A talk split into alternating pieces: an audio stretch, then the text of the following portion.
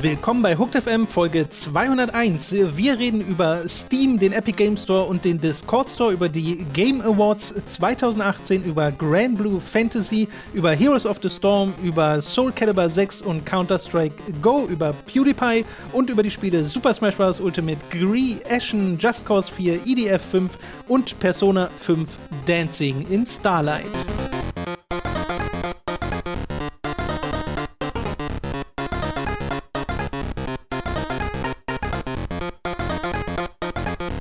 Wir begrüßen euch zu einer weiteren Ausgabe Hooked FM. Ich bin Tom, bei mir sitzt der Robin. Halli, hallo. Und dies ist der letzte Podcast, den Nein. wir im Jahr 2018 aufnehmen, aber nicht der letzte, den ihr hören werdet, weil es kommt ja nächste Woche noch ähm, der Jahresrückblicks-Podcast. Ist nächste Woche korrekt? Ja, auf jeden Fall am 24. Ist, wie viel ist denn heute? Ich habe keine Ahnung. Nächsten Montag ist mein, der durch 24. meine Arbeitszeiten habe ich jegliches. Zeitgefühl verloren. Ja, wir sind ist so- sowieso alles momentan in, Flux, würde ich behaupten. Ja. Äh, ich bin ab Mittwoch im Urlaub, Robin ist ab Donnerstag, glaube ich, im Urlaub, Mhm. ne? Donnerstag war es. Und äh, wir sind dann ab der zweiten Januarwoche wieder am Start. Also ab da gibt es dann, also könnt ihr so ungefähr wieder mit Hooked FM, mit Livestreams und so weiter rechnen. Genau. Also Das vor allen. Dingen in der, in der zweiten, in der letzten Dezemberwoche kommt dann auch halt noch ein bisschen, zumindest ein bisschen Inhalte. Die erste Januarwoche wird dann wahrscheinlich eine sehr ruhige sein, von dem, was Ja, ich jetzt ja, weiß, ja, von genau. unserer Content-Plan. Also das gilt natürlich für Hooked. Auf Time to 3 kommen die ganze Zeit Sachen. ja, Äh, das kann ich auch gleich mal erwähnen. Wir haben jetzt angefangen, Super Smash Bros. auf Time to 3 zu spielen. Ähm, da könnt ihr euch anschauen, wie Leo, Mats und wir zwei uns gegenseitig aufs Maul hauen. Äh, das hat sehr viel Spaß gemacht. Und wenn Smash schon Bros. war auch gut. und wenn wir schon mal dabei sind, äh, Time to 3 zu erwähnen, dann vielleicht auch noch mal unseren The Quiet Man Yes. Run äh, nennen, denn wir haben dieses Epos eines narrativen Erfahrungsspiels äh, durchgezockt und sind gerade dabei, das nochmal durchzuspielen, weil man ja dann noch was freischaltet, nachdem man einmal durch ist. Das könnt ihr euch da auch anschauen. Es ist sehr, sehr großartig. Wir haben ist sehr, gelacht sehr wie teilweise lange nicht Ja, mehr. ja, es ist absurd, dieses Spiel, aber sehr unterhaltsam auf Ja. seine eigene Art. Ja. Und Äh, immer, und immer auf Arten und Weisen, wie man es nicht erwartet. Das stimmt. Das ist halt so ein Ding, was es sich mit einem anderen Klassiker auf Type 3 teilt. Man, man denkt so nach drei Stunden, okay, jetzt ist nur noch langweilig, jetzt weiß man, was passiert. Und dann spielt man es nochmal durch und da wird man immer noch überrascht von neuen Arten der Scheißigkeit. Das stimmt. Ja, wahrscheinlich können wir Right to Hell auch nochmal durchspielen und würden komplett neue, gebrochene Sachen. Also wenn du das jetzt so direkt vorschlägst Nein, um hier, Gottes Willen. ich bin sehr froh, dass ich das direkt gelöscht habe in allen Speicherstellen. ähm, oh man. dann sei noch erwähnt, letzte Woche erschienen zum einen die ganzen Patreon und Steady Unlocks, Hm. also die Videos, die vorher exklusiv waren auf Patreon und Steady. Äh, das war das Late to the Party zu Resident Evil 2, das war dein What the fuck passierte in Silent Hill Revelation, Mhm. was allerdings auf Vimeo erschienen ist, weil es da sonst so Urheberrechtstreffer gab. Genau, auf, guckt am besten auf unsere YouTube. Website oder auf Genau. Twitter, da haben wir es trotzdem. wobei es ja auch auf YouTube verlinkt. verlinkt ist. Ja, genau, auf YouTube ist ein Teaser, wo dann die, der Link in der Genau. Beschreibung ist. Und äh, das letzte Video war verrückte Spielewerbung Folge 12. Das könnt ihr euch jetzt alles anschauen, auch wenn ihr äh, nicht supportet. Und ansonsten erschien auch noch mein Manga Awesome zu To Your Eternity. Das ist das Nachfolgewerk der Silent Voice Autorin. Ist aber ganz anders als Silent Voice. Also schaut da mal rein. Und statt Hooked FM erschien ja letzte Woche äh, der Anime Awesome Podcast zu Sailor Moon Staffel 3 mit Dani und mir. Hashtag Content. Ja, es ist ein bisschen was erschienen. Und natürlich auch noch unser Geburtstagsstream, den gab es ja auch noch. Nee, das war ja der Grund, weshalb es letzte Woche kein Hooked FM gab. Äh, da haben wir innerhalb von ein bisschen mehr als sieben Stunden Prince of Persia Sense of Time gespielt. Erst nur wir zwei, dann kam Leo dazu, dann kam Dani dazu. Äh, das hat auch super viel Spaß gemacht. Und wir haben beide seitdem in Warrior Within noch reingeguckt, Ja. was ich sehr amüsant finde. Es ging nicht anders. Elendes Miststück ist übrigens die deutsche Übersetzung für Bitch. Für, oh, Ja. das musste aber musste der doch dann relativ schnell aussprechen. oder? Miststück! ja, mit der ähm, Synchronität ist das eh so nicht ganz weit her in dem Spiel, deswegen passt das schon. Wir kommen zu den News der letzten Wochen. Manche dieser Sachen sind jetzt schon ein bisschen länger her, wie zum Beispiel die Game Awards Nummer. Da würden wir auch eher ein bisschen durchbrowsen, als allzu ausführlich zu werden, würde ich vorschlagen zumindest. Ja, das haben wir Weil- ja auch konkret schon ausführlicher kommentiert. In einem Im Stream selbst Video, zum Beispiel, genau. Äh, Und äh, wir kommen, äh, haben dann nämlich noch einige Spiele, über die wir reden wollen, die wir jetzt zum Jahresende gezockt haben, weil es kam doch immer noch, es kommt die ganze Zeit was raus. Ja. Und es würde im Januar auch nicht aufhören.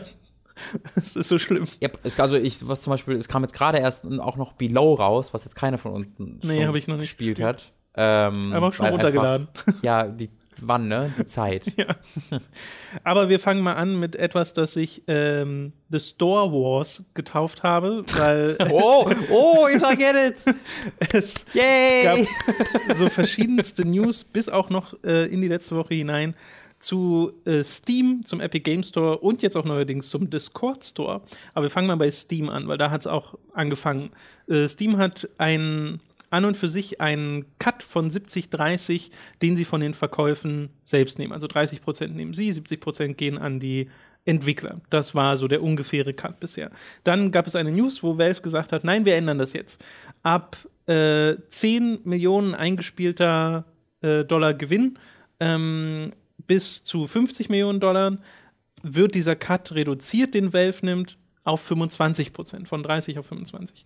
Und wenn man mit seinem Spiel mehr als 50 Millionen Dollar eingenommen hat, dann wären es nur noch in Anführungszeichen 20 Prozent, die Valve da nimmt. Und äh, sie haben auch noch geändert, dass man jetzt individuelle Verkaufszahlen veröffentlichen kann, weil vorher hat das Valve, glaube ich, äh, selbst manchmal mhm. gemacht, aber so individuell war das wohl nicht so äh, detailliert möglich. Äh, und da haben sie jetzt ein bisschen was geändert. Und da waren die Leute erst so, äh, okay, cool, scheint aber was zu sein, was sich eher auf die Großen fokussiert, ne? Weil das klingt voll wie etwas so nach dem Motto, nein, Ubisoft geht mal nicht mit eurem eigenen Launcher an Start. Äh, wir haben hier einen geringeren Cut, den wir nehmen wollen und sowas, weil es ja für kleine Indie-Entwickler eher nicht so relevant ist, dass man ab 10 Millionen eingespielter Dollar ja, ja. Äh, einen reduzierten Cut da abgeben muss. Ja, was ich gehört habe, was halt für mich auch tatsächlich recht sinnig wäre, ist, dass das halt so tatsächlich eine, eine ziemlich direkte Reaktion auf den Epic Store war, auf den wir gleich ja noch zu sprechen kommen. Weil natürlich die Leute. Das ist Behind the Scenes. Genau, dass die Leute in der Industrie wissen, was da abgeht und dass die halt wussten, okay, Epic will mit besseren Konditionen Leute zu sich holen. Ähm, und dann haben sie sich halt gedacht, egal bei den kleinen, wir wollen die großen Fische haben, so nach dem Motto. Ähm, aber wir wollten die natürlich vor allen Dingen an sich binden, weil äh, das ja das große Geld ist für, für Valve. Äh, und dass das so ein bisschen eine, eine Reaktion auf den Epic Store war, eine Woche bevor die das offiziell angekündigt haben. Basiert das auf halbwegs handfesten Gerüchten oder also, Quellen? Also, soweit ich weiß, also ich weiß es ja auch nur von den Podcasts und den Webseiten, denen ich lese. Okay. Aber äh, ich habe das halt sowohl bei Giant Bomb gehört, ich habe das bei Waypoint was, glaube ich, gehört, wo Leute unabhängig voneinander meinten, äh, dass, das, äh, dass sie sich da relativ sicher seien, dass es halt daher stamme. Äh, aber wie gesagt, das sind äh, jetzt Gerüchte quasi aus vierter Hand. ja. ähm, ist, äh, ich, worauf ich eher gehe, ich, also interpretiere das jetzt nicht als, das ist so, interpretiere es als, ich glaube, dass es, ich finde, dass das Sinn ergeben würde. Dass da halt äh, ein, ein, ein weiterer und ähm, Competitor, was ist das deutsche Wort für Competitor? Konkurrent. Konkurrent, Dankeschön, von außen dazukommt, mit äh, der eindeutig in diesem Aspekt besser ist, wo dann halt Valve im Voraus schon drauf reagiert. Das kennt man ja eigentlich. Ähm, also wenn du ne, bei Amazon anguckst, irgendwo, wenn irgendein Laden irgendwo eine Idee hat, um irgendwo was ähm, besser anzubieten, günstiger anzubieten, dann sagt Amazon sofort, ja, wir auch. Ähm, und das ist halt deren Macht, weil sie das können. Äh, das hat Steam dann nicht so wirklich gemacht, was mich dann mehr überrascht, sondern sie haben sich da wirklich nur auf die Großen konzentriert, was aber auch so ein bisschen, also es passt sehr zu dem, dem Geschäfts, also all, allem, was, was, was Valve so geschäftlich gemacht hat die letzten Jahre. Ja, deswegen fände ich das als Reaktion aber auch so eigenartig, dass es dann so eine verhältnismäßig geringe Änderung ist, weil sie immer noch sehr schlecht dastehen. Und ja. ähm, um überhaupt mal da einen Kontext für zu geben, mhm. der Epic Game Store wurde angekündigt, auf den Game Awards sogar noch mal ganz groß gezeigt. Ähm, und die Änderung dort ist, dass es ein 88-12-Split gibt der Verkäufe.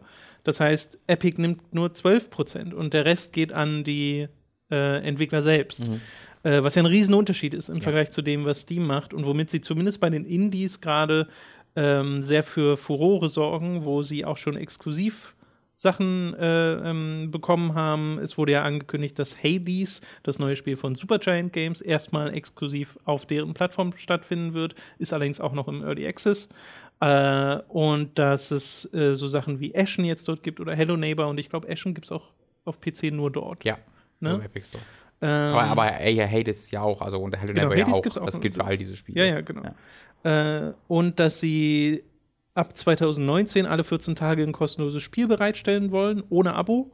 Äh, und jetzt gibt es auch schon noch bis 27. Dezember oder sowas äh, Subnautica und Super Meat Boy kostenlos, wenn man sich da einfach anmeldet.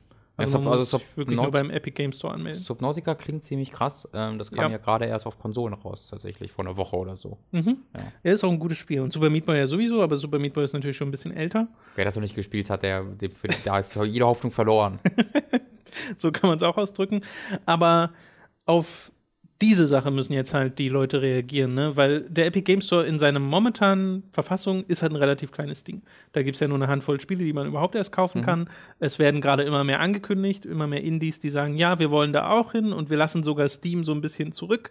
Ähm, Ja, es scheint halt in gewisser Weise der Geschäftsplan von Epic zu sein, dass wenn Leute zu ihnen kommen, Epic auch sagt, äh, aber bitte exklusiv für ein Jahr oder äh, für lange auch immer. Also wir wissen halt von ein paar Spielen, dass die für ein Jahr konkret exklusiv sind. Ja. Ähm, und dass da halt sicherlich ein Betrag dann äh, überwiesen wird für diese Exklusivität.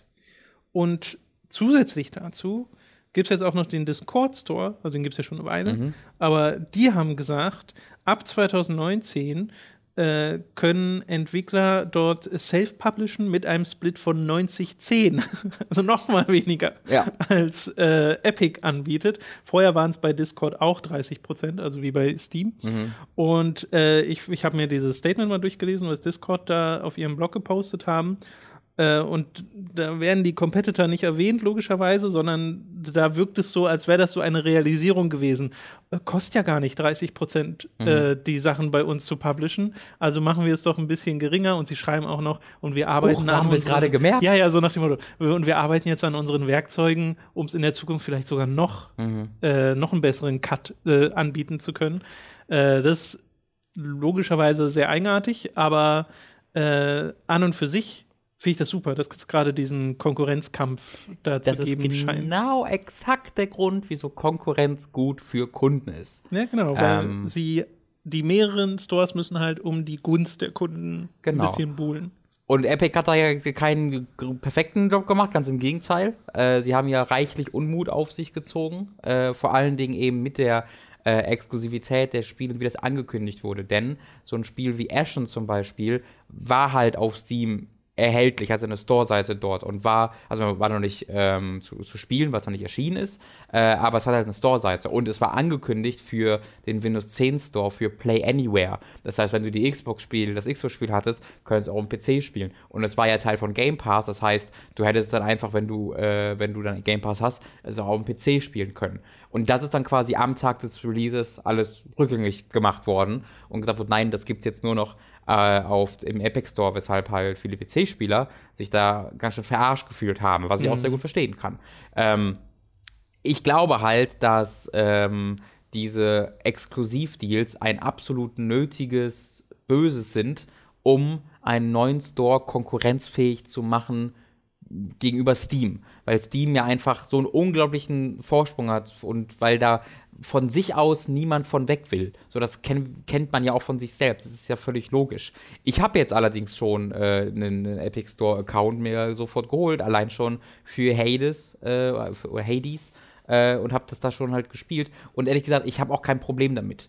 Ich bin nicht so ganz dieser Meinung, dass es irgendwie eine große also so schlimm für meinen PC ist, drei oder vier Launcher zu haben. Ich verstehe da nicht so ganz das Problem. Früher hatte ich für jedes einzelne Spiel ein einzelnes, für eine einzelne Verknüpfung Desktop-Verknüpfung, auf ja. meinem PC. Wenn ich jetzt drei oder vier habe, äh, so richtig schlimm finde ich das nicht. Vor allen Dingen, wenn es halt zu besseren Konditionen für Entwickler führt. Und das ist hier ohne Frage der Fall. Ähm, es ist halt so ein bisschen, also dieses, dass halt Entwickler scheinbar dann auch so bereit sind, zum Epic Store zu gehen und den gigantischen Markt der äh, Steam-Userbase zurückzulassen, zeigt halt vor allen Dingen, wie unzufrieden Leute mit Steam sind. Es gab da eine Umfrage, die ich jetzt nicht, also wo ich die Zahlen jetzt nicht hundertprozentig exakt zitieren kann. Allerdings war das eine Umfrage unter Indie-Entwicklern, äh, die ähm, letztes Jahr äh, und, die, und dieses Jahr, vielleicht war es auch vorletztes Jahr und dieses Jahr getätigt wurde, wo quasi gefragt wurde, wie, also wie sehr findet ihr, dass dieser 30 zu, nee, 30-70 war es, ne? Was die? Ja, genau. Dass der 30-70-Split begründet ist und gut ist. Und das war vor einem oder vor zwei Jahren, ich glaube, bin ich nicht sicher, halt noch ein Großteil. So, das waren irgendwie so 60 Prozent, die gesagt haben, nee, das, das, das ist gut. Mittlerweile ist das ein geschwindend geringer Anteil. Das waren eher 20, 30 Prozent. Und ein großer, wirklich ein Abstand der Großteil, war sehr unzufrieden damit oder unzufrieden damit. Was halt damit zu tun hat, wenn du dir halt sowas ne, wie Steam Direct anguckst, ist ja was relativ Neues immer noch mhm. bei Steam. Äh, was halt in die, wann, wann, wann wurde das angekündigt? War das dieses oder letztes Jahr? Oder das umgesetzt? Jedenfalls seit Steam Direct umgesetzt wurde, was halt die, der Nachfolger von Steam Greenlight war und einfach war, ja, jeder kann einfach was machen. Wir brauchen keine, keine irgendwie Konditionen mehr, sondern jeder kann einfach sein Spiel hochladen. Da ist halt der Steam Store noch einmal in eine völlig neue Dimension explodiert von der Größe her von Spielen und vor allen Dingen halt mit wahnsinnig viel Shovelware überflutet wurden. Äh, also so ein ganz, dieses ganze Zeug, wie die das, äh, wie hießen die denn? Die, die, die Jim Sterling verklagt haben. Ich habe den Namen so, leider dieser Firma äh, vergessen. Oh, gute Frage. Also diese ganzen Liegt mir auf der Zunge. Firmen, die sich, ja, irgendwas mit Criminal, äh, äh, ah, ich weiß auch nicht mehr genau. Äh, ist, auch, ist, ist auch nicht so, nicht so wichtig, der genaue Name, die gibt es auch nicht mehr, aber diese Unternehmen, die sich komplett auf ähm, Asset Flipping äh, konzentriert haben und die dann im Jahr 17 Spiele rausgehauen haben, weil die jeweils eine Woche daran gearbeitet haben, die sind halt Alltag mittlerweile auf Steam und je, es findet keinerlei Kuration mehr statt. Es ist Visibility zu finden auf Steam ist fast unmöglich. Äh, und ähm, es gibt halt für kleinere Entwickler, die nicht, ja, weiß ich nicht, AAA-Größe von Overwatch haben oder sonst irgendwas mhm. und auf Steam erscheinen wollen, gibt es halt sehr wenig Möglichkeit, in irgendeiner Art und Weise auf Steam Druck auszuüben oder Sachen von ihnen zu verlangen. Äh, und für die ist halt der Epic Store der offensichtliche Weg, wie sie das jetzt machen können. Wie sie sagen können, wir sind unzufrieden mit, mit, mit, dem äh, Dienst, den ihr uns leistet. Wir hatten bisher keine Möglichkeit, das zu zeigen oder woanders hinzugehen, weil es woanders hinzugehen sofort mit, also Tod verbunden war für unser Studio. Aber jetzt haben wir hier mit Epic einen, einen Laden, der halt uns A, einen offen, also das ist jetzt nicht bestätigt, aber äh, es ist ja recht offensichtlich, dass es da einen Betrag für gibt, dass die exklusiv sich an sie binden und man hat dann einen sehr viel besseren, ähm, halt einen sehr viel besseren Anteil an den Verkäufen äh, als bei, was bei Steam. Also so 12% Unterschied ist für kleinere Entwickler mega relevant. Ähm, das können ja ein paar 10.000 Euro sein, wenn sich ein bisschen verkauft, was halt, wenn du zwei, drei Leute bist in einem Team, ein sehr, sehr, sehr relevanter äh, Beitrag ist. Ähm, ja, und deswegen finde ich halt, obwohl der Laden, also der, der, der Store von Epic hat ja hat deutlich weniger Features als Steam und ist der schlecht, also ist die schlechtere User Experience, wenn man es einfach mal von miteinander aufwiegt. Für mich persönlich ist das egal, weil ich will da eh nichts machen, außer die Spiele spielen. Ich brauche diese ganzen Community-Elemente, die Achievements, die Screenshots-Funktion, die Streaming-Funktion, die, die brauche ich jetzt alle nicht zwingend. Äh, ich verstehe aber, dass halt Leute sagen, aber das ist doch ein schlechterer Laden, wieso soll ich jetzt da hingehen? Mhm. Das, Epic hätte da besser vorbereitet sein müssen und auch so Regional Pricing, dass halt in bestimmten Gegenden Spiele jetzt unglaublich viel kosten im Epic Store, weil sie das nicht nach den regionalen Preisen dort anpassen. Noch nicht, weil sie schon gesagt haben, das machen wir aber, aber zum Start nicht. Also sie haben da beim Start einfach äh, nicht geschafft, genug Features zu bieten, dass halt Leute sagen, okay, ich verstehe, warum ich da hingehen sollte. Für mich überwiegt halt mit großem Abstand der Gedanke, was ist für die Entwickler am besten und wie unzufrieden, äh, also ich persönlich mit Steam, ja, aber auch viele Entwickler mit Steam äh, jetzt seit ein paar, jetzt einiger Zeit schon sind. Ja, na, es sind ganz viele Sachen, finde ich. Also das mit der User Experience äh, ist das eine, sowas wie Steam Family Sharing vermisse ich da persönlich noch am meisten, mhm, mhm. äh, weil wir ja zum Beispiel unsere Accounts geshared haben. Ich habe es mit Leo geshared oder mit Dani äh, das finde ich eine super Funktion, die Steam ja. da eingeführt hat. Und das Ding ist, ich glaube nicht, dass Epic so einen vollen Store haben wollen wie Steam nee. im Sinne von einem überfluteten haben Store. Haben sie auch bestätigt, ne? Genau. Ja. Und momentan ist es ja so, wenn du jetzt wechselst auf den Epic Game Store, äh, wenn du jetzt gerade Hades bist oder äh, Hello Neighbor oder so, oder dann hast du ja jetzt gerade ein sehr großes Feld auf diesem Store, weil es gibt ja nur ganz wenige Spiele. Mhm. Das heißt, deine Aufmerksamkeit, die du auf diesem Store bekommst, ist ja ziemlich groß mhm. von der Userbasis prozentual gesehen. Und das, auf, die Userbasis ist Fortnite, was man im Hinterkopf halten sollte. Wenn man Fortnite startet auf dem PC, muss man diesen diesen ist das inzwischen so, ja? starten. Ja. Okay. Ähm, naja, Fortnite ist ja auch der Grund, weshalb Epic das überhaupt machen kann. Ne? Ja. Also das äh, ist ja auch ganz witzig eigentlich, dass diese, dieser enorme Gewinn äh, und äh, jetzt sich darin äußert, dass sie sagen, ja, wir machen jetzt mal einen Store auf. Ja. Und ja, der hat jetzt noch nicht alles so, aber wir können es uns halt leisten, haben jetzt das hier geschafft und damit fangen wir jetzt an und da bauen wir jetzt drauf auf. Ja. Äh, und solange das jetzt nicht total crasht, was es momentan scheinbar nicht tut, äh, wird das wahrscheinlich auch funktionieren. Mhm. Äh, und sie haben ja genug Geld, um da auch Zeit zu investieren. Äh, Genau, ich habe auch um kein, also ich, ich habe halt persönlich keinerlei Zweifel daran, dass all diese Features irgendwann kommen. Nee, genau. Es gibt auch gar keinen Grund, weshalb man eigentlich diese Zweifel haben sollte. Ja. Äh, aber ne, ist halt trotzdem, dann momentan ist es dann eine Frage der Zeit. Sure. Nicht ein Ob, sondern eher ein Wann. Ja. Äh, und je schneller, desto besser gilt da trotzdem, glaube ich, für Epic. Mhm. Weil jetzt momentan haben sie so ein bisschen diese, diese, diesen Goodwill zu, äh, von vielen Seiten. Weil das ist so das, was ich subjektiv in meiner, äh, auf meinem Twitter-Feed und so mitbekommen habe, dass sich Leute sehr dafür aussprechen. Dass Oh ja, Leute das ist das Gegenteil, das- wenn du auf Reddit oder Reset Error Ja? guckst oder Okay. so. Das ist halt die, äh, also diese Endkunden, die auf dieser, die, die die dann nur daran interessiert sind, was ist meine beste Experience. Äh, also da wird äh, Epic gerade extrem krass zerpflückt, Okay. weil sie halt Exklusivität auf den PC gebracht haben in dieser Form. Ähm, das die finde halt, find ich interessant. ja, also das ist, das ist da, wenn du sagst, das ist eine extreme, extreme Anti-Stimmung. Also nicht nur so ein bisschen, sondern wirklich so ein bisschen Battlefield 5 mäßig, äh, How dare you, ähm, dass halt äh, ein Außen, ein Außenstehender auf den PC-Markt kommt, den freien PC-Markt und ihn teilen will mit Exklusivität. Aber so Ich- frei ist er ja auch ich- nicht ich seit würde auch nicht- Origin und Uplay und so. also man kann halt argumentieren, dass äh, dort Spiele halt nicht so offensichtlich als exklusiv angeworben werden, ne, weil du ja, und weil es ja vor allen Dingen dann nur Spiele sind der eigenen Firma, die da exklusiv sind. Ähm, hier sind es ja Third-Party-Spiele, die exklusiv sind. Äh, ich würde da trotzdem nicht so ganz ein, damit d'accord gehen, weil wenn man sich mal anguckt, wie viele Spiele Steam-exklusiv sind, ähm, da wirst du äh, da, wär- da werden dir 5000 Hände nicht reichen, äh, was halt einfach daran liegt, dass es der für viele einzige relevante Store ist. Und dann gibt es natürlich auch viele Spiele, die auch auf GOG erhältlich sind und ein paar, die dann halt auch sowas wie bei Origin und Uplay da sind, aber es gibt immer noch eine große, große, große Anzahl von neu erscheinenden Spielen, die auch nur auf Steam erscheinen. Und ich habe in der Vergangenheit wenig, also wenn, wenn es ein Spiel angekündigt wurde für konkret Xbox One, PS4 und Steam, habe ich sehr wenig Leute gesehen, die äh, völlig eskaliert sind, weil ein Spiel nur auf Steam erscheint und nicht auf Origin oder GOG. Ähm, was äh, sehr viel Sinn ergibt, weil natürlich jeder Steam hat, was für mich allerdings auch den, also offensichtlich macht, dass es halt nicht eigentlich nicht um die Exklusivität bei der Outrage geht, weil Exklusivität gibt es seit jeher auch auf dem PC, äh, sondern es geht eher darum, dass die Exklusivität einen anderen, eine andere Plattform betrifft, als die, die man selber nutzt. Ähm, ja, das ist so meine Erfahrung. Ihr findet aber interessant, wie da die Wahrnehmung so unterschiedlich sein kann. Äh, liegt dann wahrscheinlich an den Leuten, die ich folge.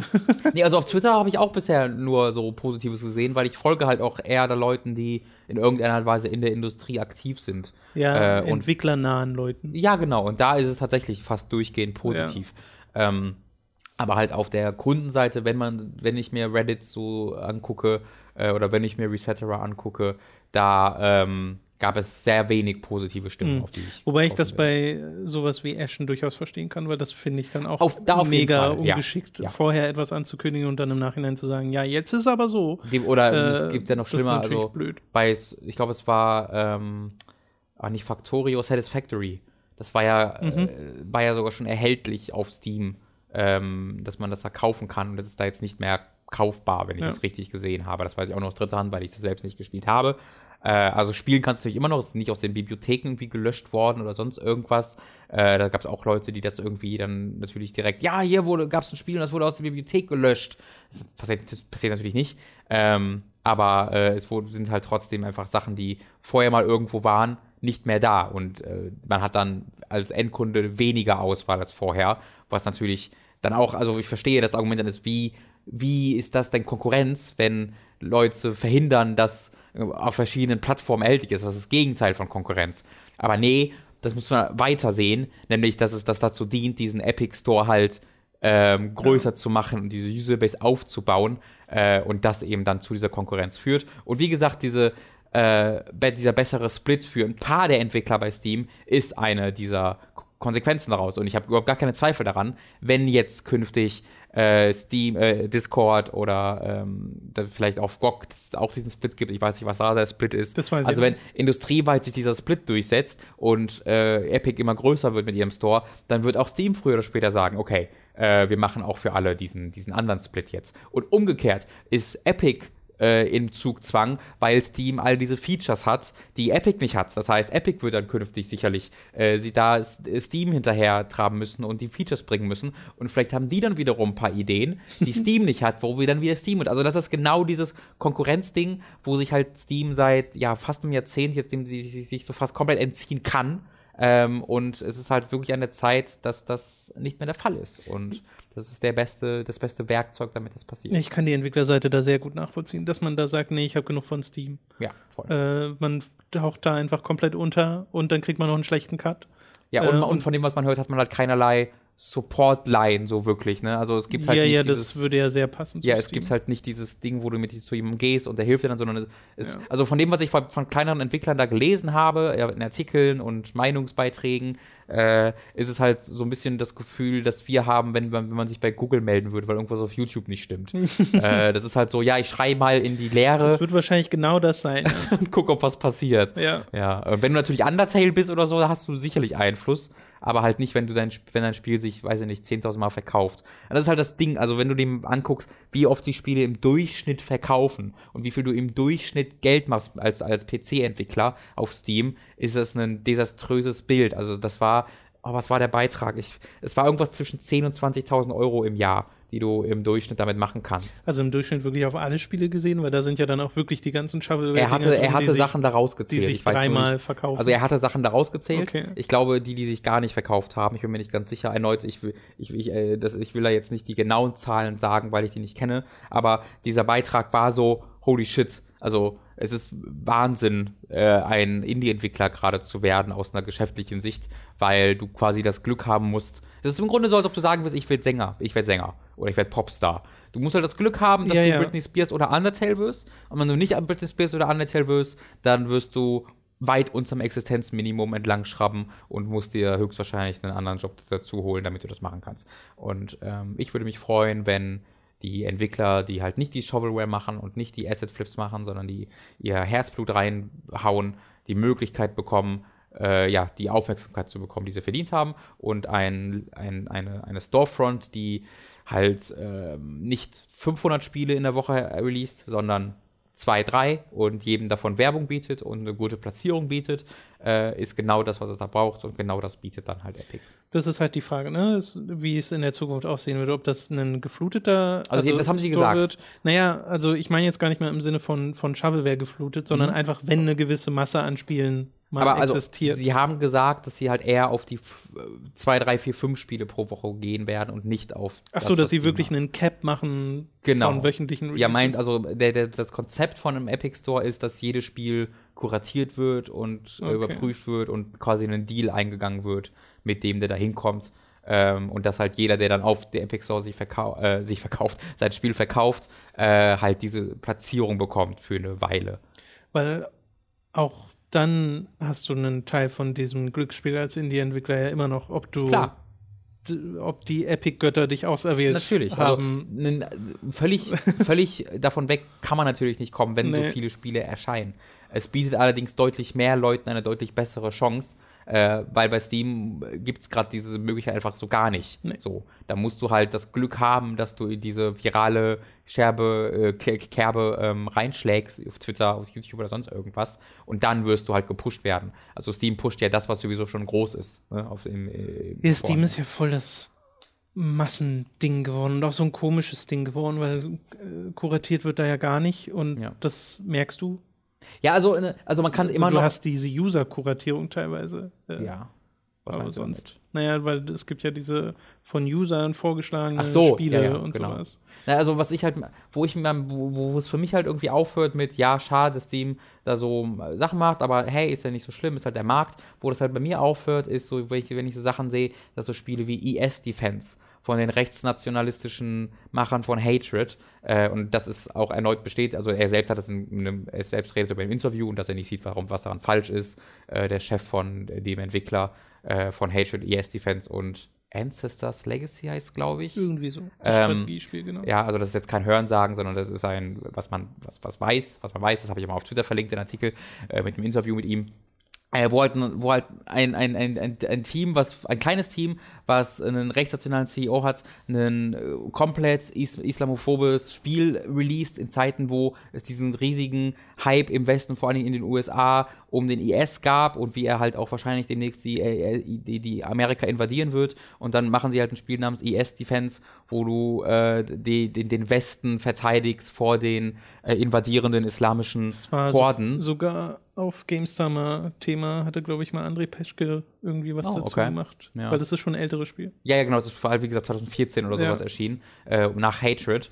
Ähm, und dass halt so einem Müll eine Plattform geb geboten wird und das ja auch sogar ähm, durchaus in deinen Empfehlungen landen kann und vorne im Storefront landen kann, ähm, das bereitet mir ganz schön harte Bauchschmerzen. Ähm, und da bin ich dann glücklich darüber, dass es halt hoffentlich, also das muss man ja hoffen, es kann sehr gut sein, dass dann Epic sagt, ja, nee, kommt doch auch zu uns. Schon ein gutes Spiel. Ja, wer weiß. Äh, also, äh, dass dann hoffentlich sowas keinen Platz findet im Epic. Store. Ja, äh, Weil man, man muss jetzt nicht, sich nicht so dem äh, der, der Hoffnung hingeben, dass Epic diese äh, ja, Heilsbringer sind, Heilsbringer sind, die dann nur auf mo die dann moralisch gut, also die hier einfach nur eine gute eine gute Tat vollbringen wollen. Die machen das aus rein geschäftlichen Gründen. Ähm, aber de, die Hoffnung ist halt, dass dann diese Überlegung aus rein geschäftlichen Gründen einen positiven Effekt für Entwickler haben. ich finde es aber so witzig, weil Steam ging aus einem Entwickler hervor. Aus einem Spieleentwickler. Aus Valve. Ja. Und jetzt der Epic Game Store geht wieder aus einem Spieleentwickler hervor, aus Epic. Und äh, dass das so ein, so ein, so ein Ding ist, GOG ja auch. Mhm. Weißt du, dass das. ja, wer soll sonst machen, ne? Ja, richtig. Äh, Und alle äh, ursprünglich mal mit verschiedenen so Hintergrundgedanken der Kundenfreundlichkeit, der Entwicklerfreundlichkeit. So, und bei Steam ist es halt so, so ein bisschen ein Monster geworden. bei Epic Games wird es das hoffentlich nicht. Äh, und GOG ist in meinen Augen immer noch recht beliebt. Das hat ja auch dieses Regional Pricing, ne, dass du ein bisschen was an Geld gutgeschrieben bekommst, wenn da ein Unterschied besteht in deiner äh, regionalen Währung und so. Und ist immer noch DRM-frei was bei vielen Leuten gut ankommt. Äh, Äh, Epic übrigens auch, ne? Epic ist ebenfalls äh, sind die DRM-frei. Ja. Das hatte ich jetzt gar nicht mehr äh, auf dem Schirm. Du Ich auswählen. hatte, du kannst äh, auswählen, ob du das im Store spielen willst, wie es über Steam, also über die über den Launcher Ja, oder ob oder du es außerhalb. als außerhalb installieren Mhm. willst. ich hatte auch noch gelesen, dass äh, deren, deren äh, wie auch immer man es nennt, ähm, na, Mhm. auf jeden Fall deren Datensschutzinformationen Mhm. gegen die Datenschutzgrundverordnung vers zu Ja, verstoßen das wundert scheinen. mich nicht. Äh, ja, mal sehen, da wird wahrscheinlich noch was angepasst werden. Ja, auf, also wie gesagt, ich will überhaupt gar nicht äh, sagen, irgendwie, dass Epic Store jetzt dieses, wie gesagt, wie du es gesagt hast, dieser Heilsbringer ist, der alles perfekt macht. Überhaupt gar nicht. Es gibt da wahnsinnig viele Kritikpunkte am Vorgehen, an der PR, an der Kommunikation, an den Inhalten.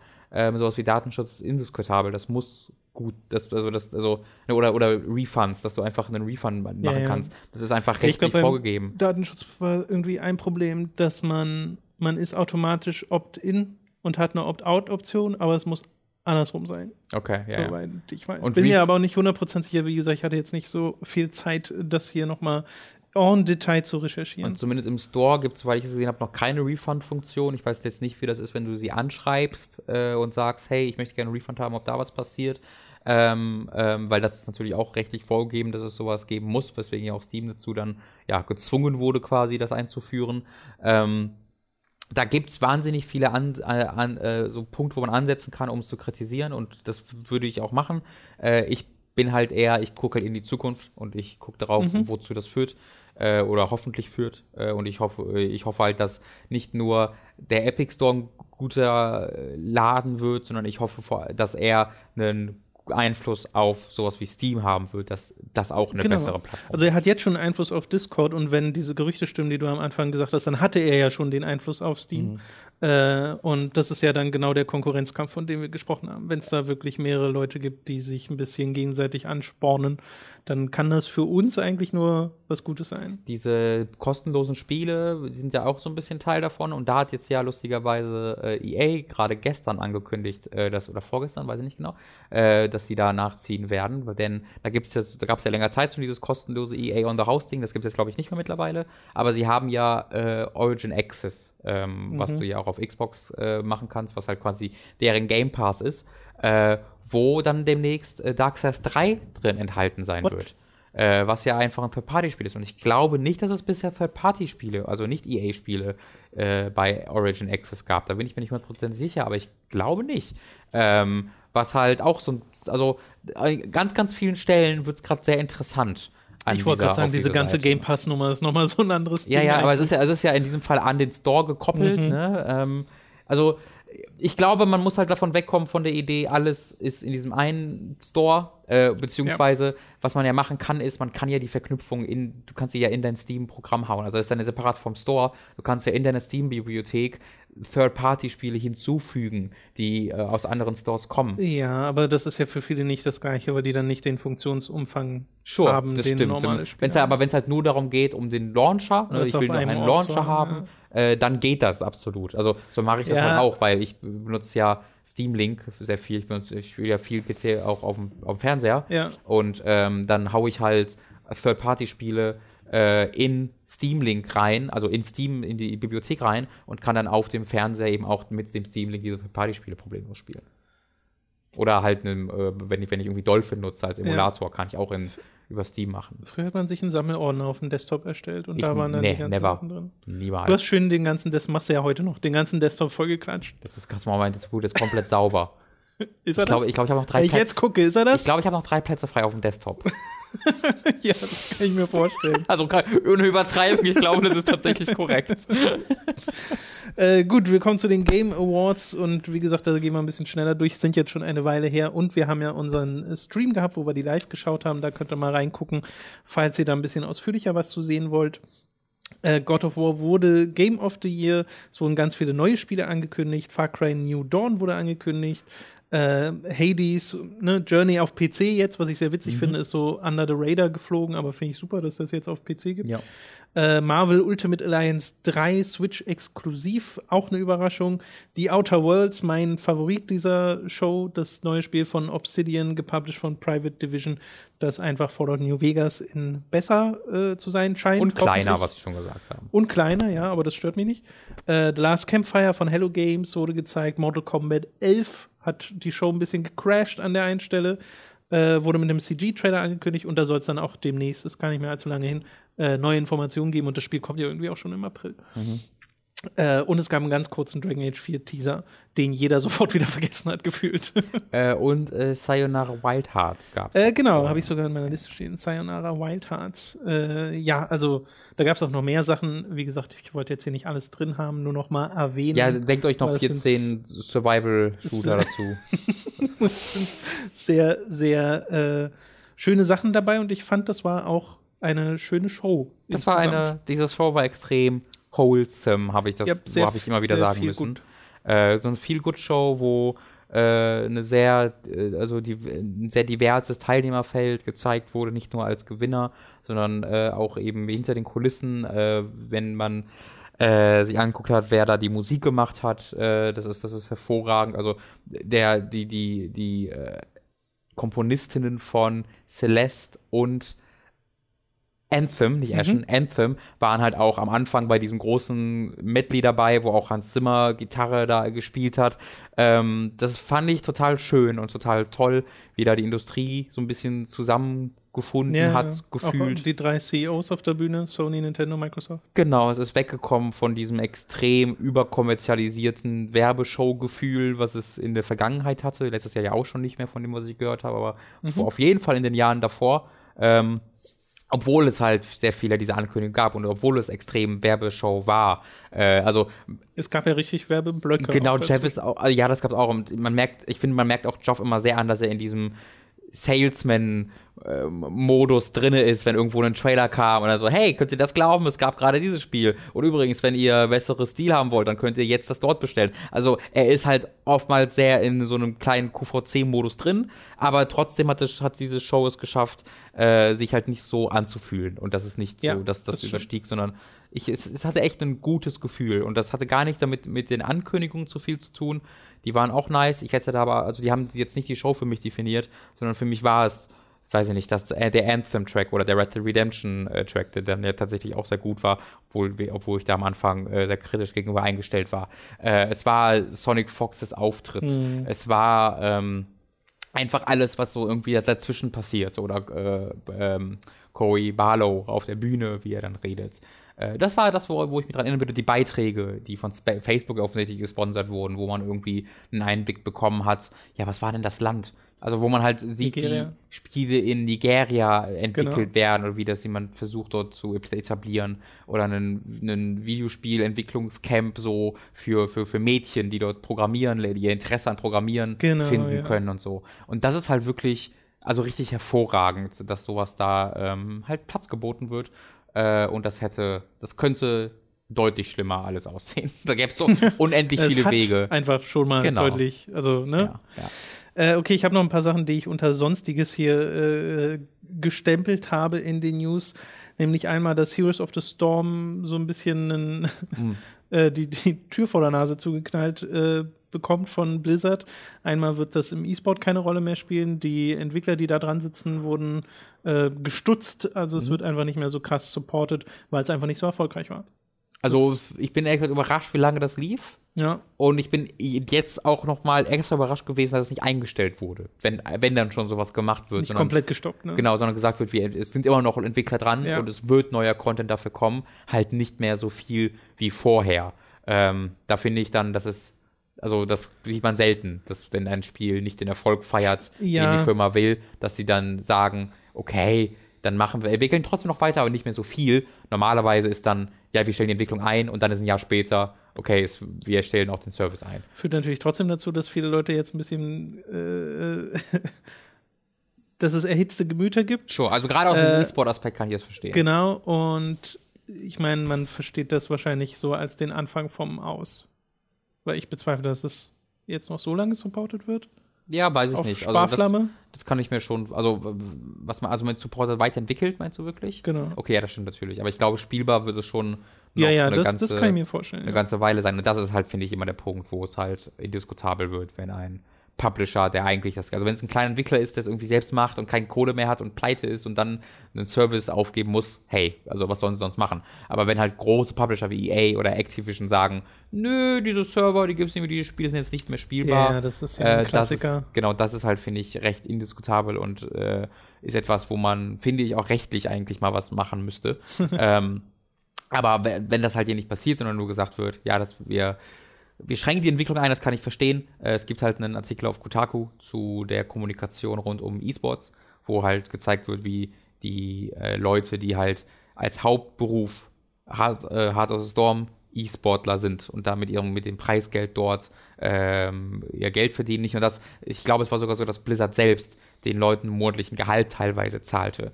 Äh, und dass denen dann, dass die dann über diese öffentliche Nachricht über diesen Blog-Eintrag davon hören, dass ihr Job jetzt weg ist und es keine Möglichkeit für sie gibt, denn irgendwas was, was dran zu tun, sondern ist einfach nicht mehr da und sie halt teilweise in den Wochen davor noch über Mails gehört bekommen haben, ja, ja, wir machen, es gibt gerade letzte Details, die wir über die Events für den letzten Jahr aushandeln, ihr hört da bald was. Äh, das geht nicht. Also da muss es hinter den Kulissen Kommunikation vorher geben, da muss deutlich gemacht werden, wir wissen nicht, ob es nächstes Jahr sowas gibt, also da muss den Leuten in irgendeiner Weise eine Möglichkeit gegeben werden, sich darauf vorzubereiten und sich halt drum zu kümmern. Ich habe von einem auf Twitter gelesen, der halt tatsächlich äh, umgezogen ist, der also der von einem Land ins andere Land, um dort konkret mit anderen äh, Heart of the Storm Spielern zu trainieren. Und dann halt ein paar Wochen später wurde hart wurde der die, der E-Sport Heart of the Storm äh, eingestellt Beendet, ja. äh, wo er dann direkt wieder zurückgezogen, zurückziehen musste. Und wenn du mir mal vorstellst, ich weiß nicht, also ich bin noch nie in ein anderes Land gezogen, aber ich glaube, da ist ein gewisser Aufwand nötig für. ähm, Das ist, glaube ich, eine akkurate Schätzung. äh, ja, ähm, das, das, das, das geht halt nicht. Äh, Das geht halt wirklich nicht. Ja, äh, ich glaube, mehr kann man dazu auch gar nicht sagen. Ja. Zu der Heroes of the Storm Nummer. Äh, noch ein paar weitere äh, Kleinigkeiten. Einmal, dass Counter-Strike Go einen Battle Royale-Modus bekommen hat und Free-to-Play ist. Äh, dass To Be ab morgen, ab 18.12. in Soul Calibur 6 spielbar ist. Das ist die wichtigste Info dieser Mhm. Was meinst du? sonstigen News. Ab wann die in Smash spielbar ist? Oh. Also so unwahrscheinlich halte ich das gar nicht. Ich auch nicht. Vor allem, weil ich Kiichi Okaba als Komponisten von zwei Liedern gesehen habe und ich Mm. mir so dachte, okay, warum wurde der für zwei Lieder das erste Mal dazugenommen? Hat der vielleicht ein paar Nier-Songs Naja. eingespielt? Also ist natürlich möglich, aber auch so, das, wür das würde, glaube ich, auch irgendwo passen. Es passt sehr gut zu dem Persona-Ding. Genau. Also ich glaube, äh, Dragon Quest und, äh, nee, Dragon Quest, äh, Dragon Quest vielleicht auch, kann, würde Dragon sowieso Quest ergeben. auch lustig. Aber ich glaube, Sora von Kingdom Das wäre Hearts. so lustig in Dragon Quest, da hast du einen Akira Toriyama-Charakter drin, aber nicht so Goku. Oh ja, stimmt. vielleicht machen sie einfach, vielleicht ist es ein, ähm, ein, ein So ein Lookalike. der einfach so aussieht. ja. Also ich glaube, Sora von Kingdom Hearts und ähm, irgendjemand, also To Be konkret wahrscheinlich von Nier, äh, sind meine sind meine Vorhersagen und Kingdom Hearts, äh, ja, Dragon Quest finde ich auch nicht unwahrscheinlich. Äh, ich glaube, Sora ginge auch, weil. Obwohl. Ja, dieses Nintendo-Ding, das muss nicht mehr, also Persona 5. Nein, ne? nein, nein, mir geht's um Disney. Was ich weiß du? nicht, ob sie mit Disney, äh, ob das so unkompliziert wird, weil Sora, glaube ich, so Mickey Mouse-Symbolik an seinem Kostüm dran hat. Meinst du das Kreuz, mit wem die Organisation 13 ihn in Dreams of Distance verfolgte, weil das Weiße Kreuz eigentlich in Spionagefarbe war Hä? auf die Kleidung? Nein, mir geht's einfach nur darum, das mit Disney einen Lizenzdeal zu machen schwierig So, ist. okay. Ich dachte, du meinst, dass die Organisation ihn dann verfolgen könnte nach Kingdom Hearts, nach äh, Smash Bros. Das auch, dann ja. Teil vom, das dann in Kingdom Hearts erklärt wird, in Kingdom Hearts 3. Du, wie- du musst dann Super Smash Bros. gespielt haben. das, um man muss Kingdom A, Hearts das gespielt haben und es gibt halt einen riesigen Nebenplot in Kingdom Hearts 3, der erklärt, wie konkret Sora zu diesem anderen Welt Ja, reiste. das ja, ist ja, nämlich ja. passiert. Da gibt's ein extra Spiel für. Ja, ja, er hat einen Schlaganfall bekommen und dadurch hat sich seine Persönlichkeit in zwei Teile geteilt und dann ist er noch durch Zeit gereist und träumt auch währenddessen. Alles sehr kompliziert. Ah, Das letzte äh, ist, ist tatsächlich was, aber unter anderem, oder, oder ja, kannst du da noch hinzufügen, ist äh, eine neue Ankündigung, nämlich Grand Blue Fantasy Versus Mhm. von Arc System Works und Psy Games. Und von Psy Games wird gerade zusammen mit Platinum auch Fantasy Relink, äh, Grand Blue Fantasy Relink entwickelt. so komplett unterm Radar fliegt, ne? Nee, weil es halt noch nicht für den Westen angekündigt ist. Ah, okay. äh, und nichtsdestotrotz, schaut euch mal diese Trailer an, es sieht nämlich fantastisch Ja, aus. ja, ja. Sowohl dieses Action-RPG sieht richtig gut aus, ist 60 FPS-Footage, die sie da veröffentlicht haben. Sieht nach einem sehr spaßigen, schnellen äh, Action-Rollenspiel aus. Hat auch so ein bisschen MMO-Anleihen, aber trotzdem sieht sehr schnell und spaßig aus und halt sehr hübsch. Und Grand Blue Fantasy Versus von Arc System ist einfach auf Dragon Ball Fighters Hm. Niveau, was äh, Optik angeht. Wie heißt Wahnsinn. Spiele nochmal? Ist das Also, dieser Art? Die so aussehen wie Dragon Ball, wo Dragon Ball ihre seine Grafik nimmt? Welche Reihe war das nochmal? achso, äh, Guilty Gear. Guilty Gear, okay. Äh, genau, weil die vorherigen Guilty Gear Xrd-Spiele sehen auch schon so gut aus. Äh, ja, das wollte ich hier noch unterbringen. Was wolltest du noch unterbringen? Ich wollte gerne mal, äh, für, weil es ist der letzte Podcast vor Weihnachten und ich finde, man sollte auch mit ein bisschen guten Nachrichten und guter Stimmung äh, den Podcast hinter sich lassen, über PewDiePie reden. Aufs Gesicht ist Muss so das sein? Ja, würde ich schon ganz gerne. Ich finde, das ist sehr relevant. Okay, na dann leg los. Okay, also. Äh, wir haben in der Vergangenheit ja auch schon drüber geredet hier, auch äh, recht ausführlich. Und ihr habt ja übrigens, falls ihr das nicht wollt, ne, ähm, bitte nicht, Timestamps. bitte, genau, bitte nicht in den Kommentaren darüber meckern, dass wir über solche Dinge reden. Das machen wir seit jeher. Wir sind so ein Podcast, die auch über kulturelle Dinge reden. Timestamps, Dankeschön. Ähm, wir haben ja schon mal darüber geredet, dass äh, PewDiePie immer äh, öfter mal äh, au au auffällig wurde, sag ich mal, wenn das N-Wort etwas mit viel Werf geschrien wurde oder ja versehentlich mal als Witz der Tod aller Juden gefordert wurde über, im Internet. Äh, das sind Upsis nennt er sie selbst. Upsis waren's, genau. Äh, und war, waren außerdem nur Gags. So. Ähm, jetzt gab es äh, eine Sache, wo er, es gibt ja diese ziemlich furchtbare äh, äh, Subscribe to PewDiePie-Geschichte gerade, wo äh, das gesamte amerikanische YouTube-Mainstream äh, alles dafür tut, dass äh, PewDiePie noch mehr Abonnenten bekommt, damit er vor dem indischen Kanal T-Series bleibt, weil, weil who cares, also das wird dann zu so einem Kult Kulturkampf hochstilisiert, als ob PewDiePie irgendwie die Vertretung der westlichen Kultur darstellt gegenüber den indischen Invasoren, die jetzt die YouTube einnehmen wollen.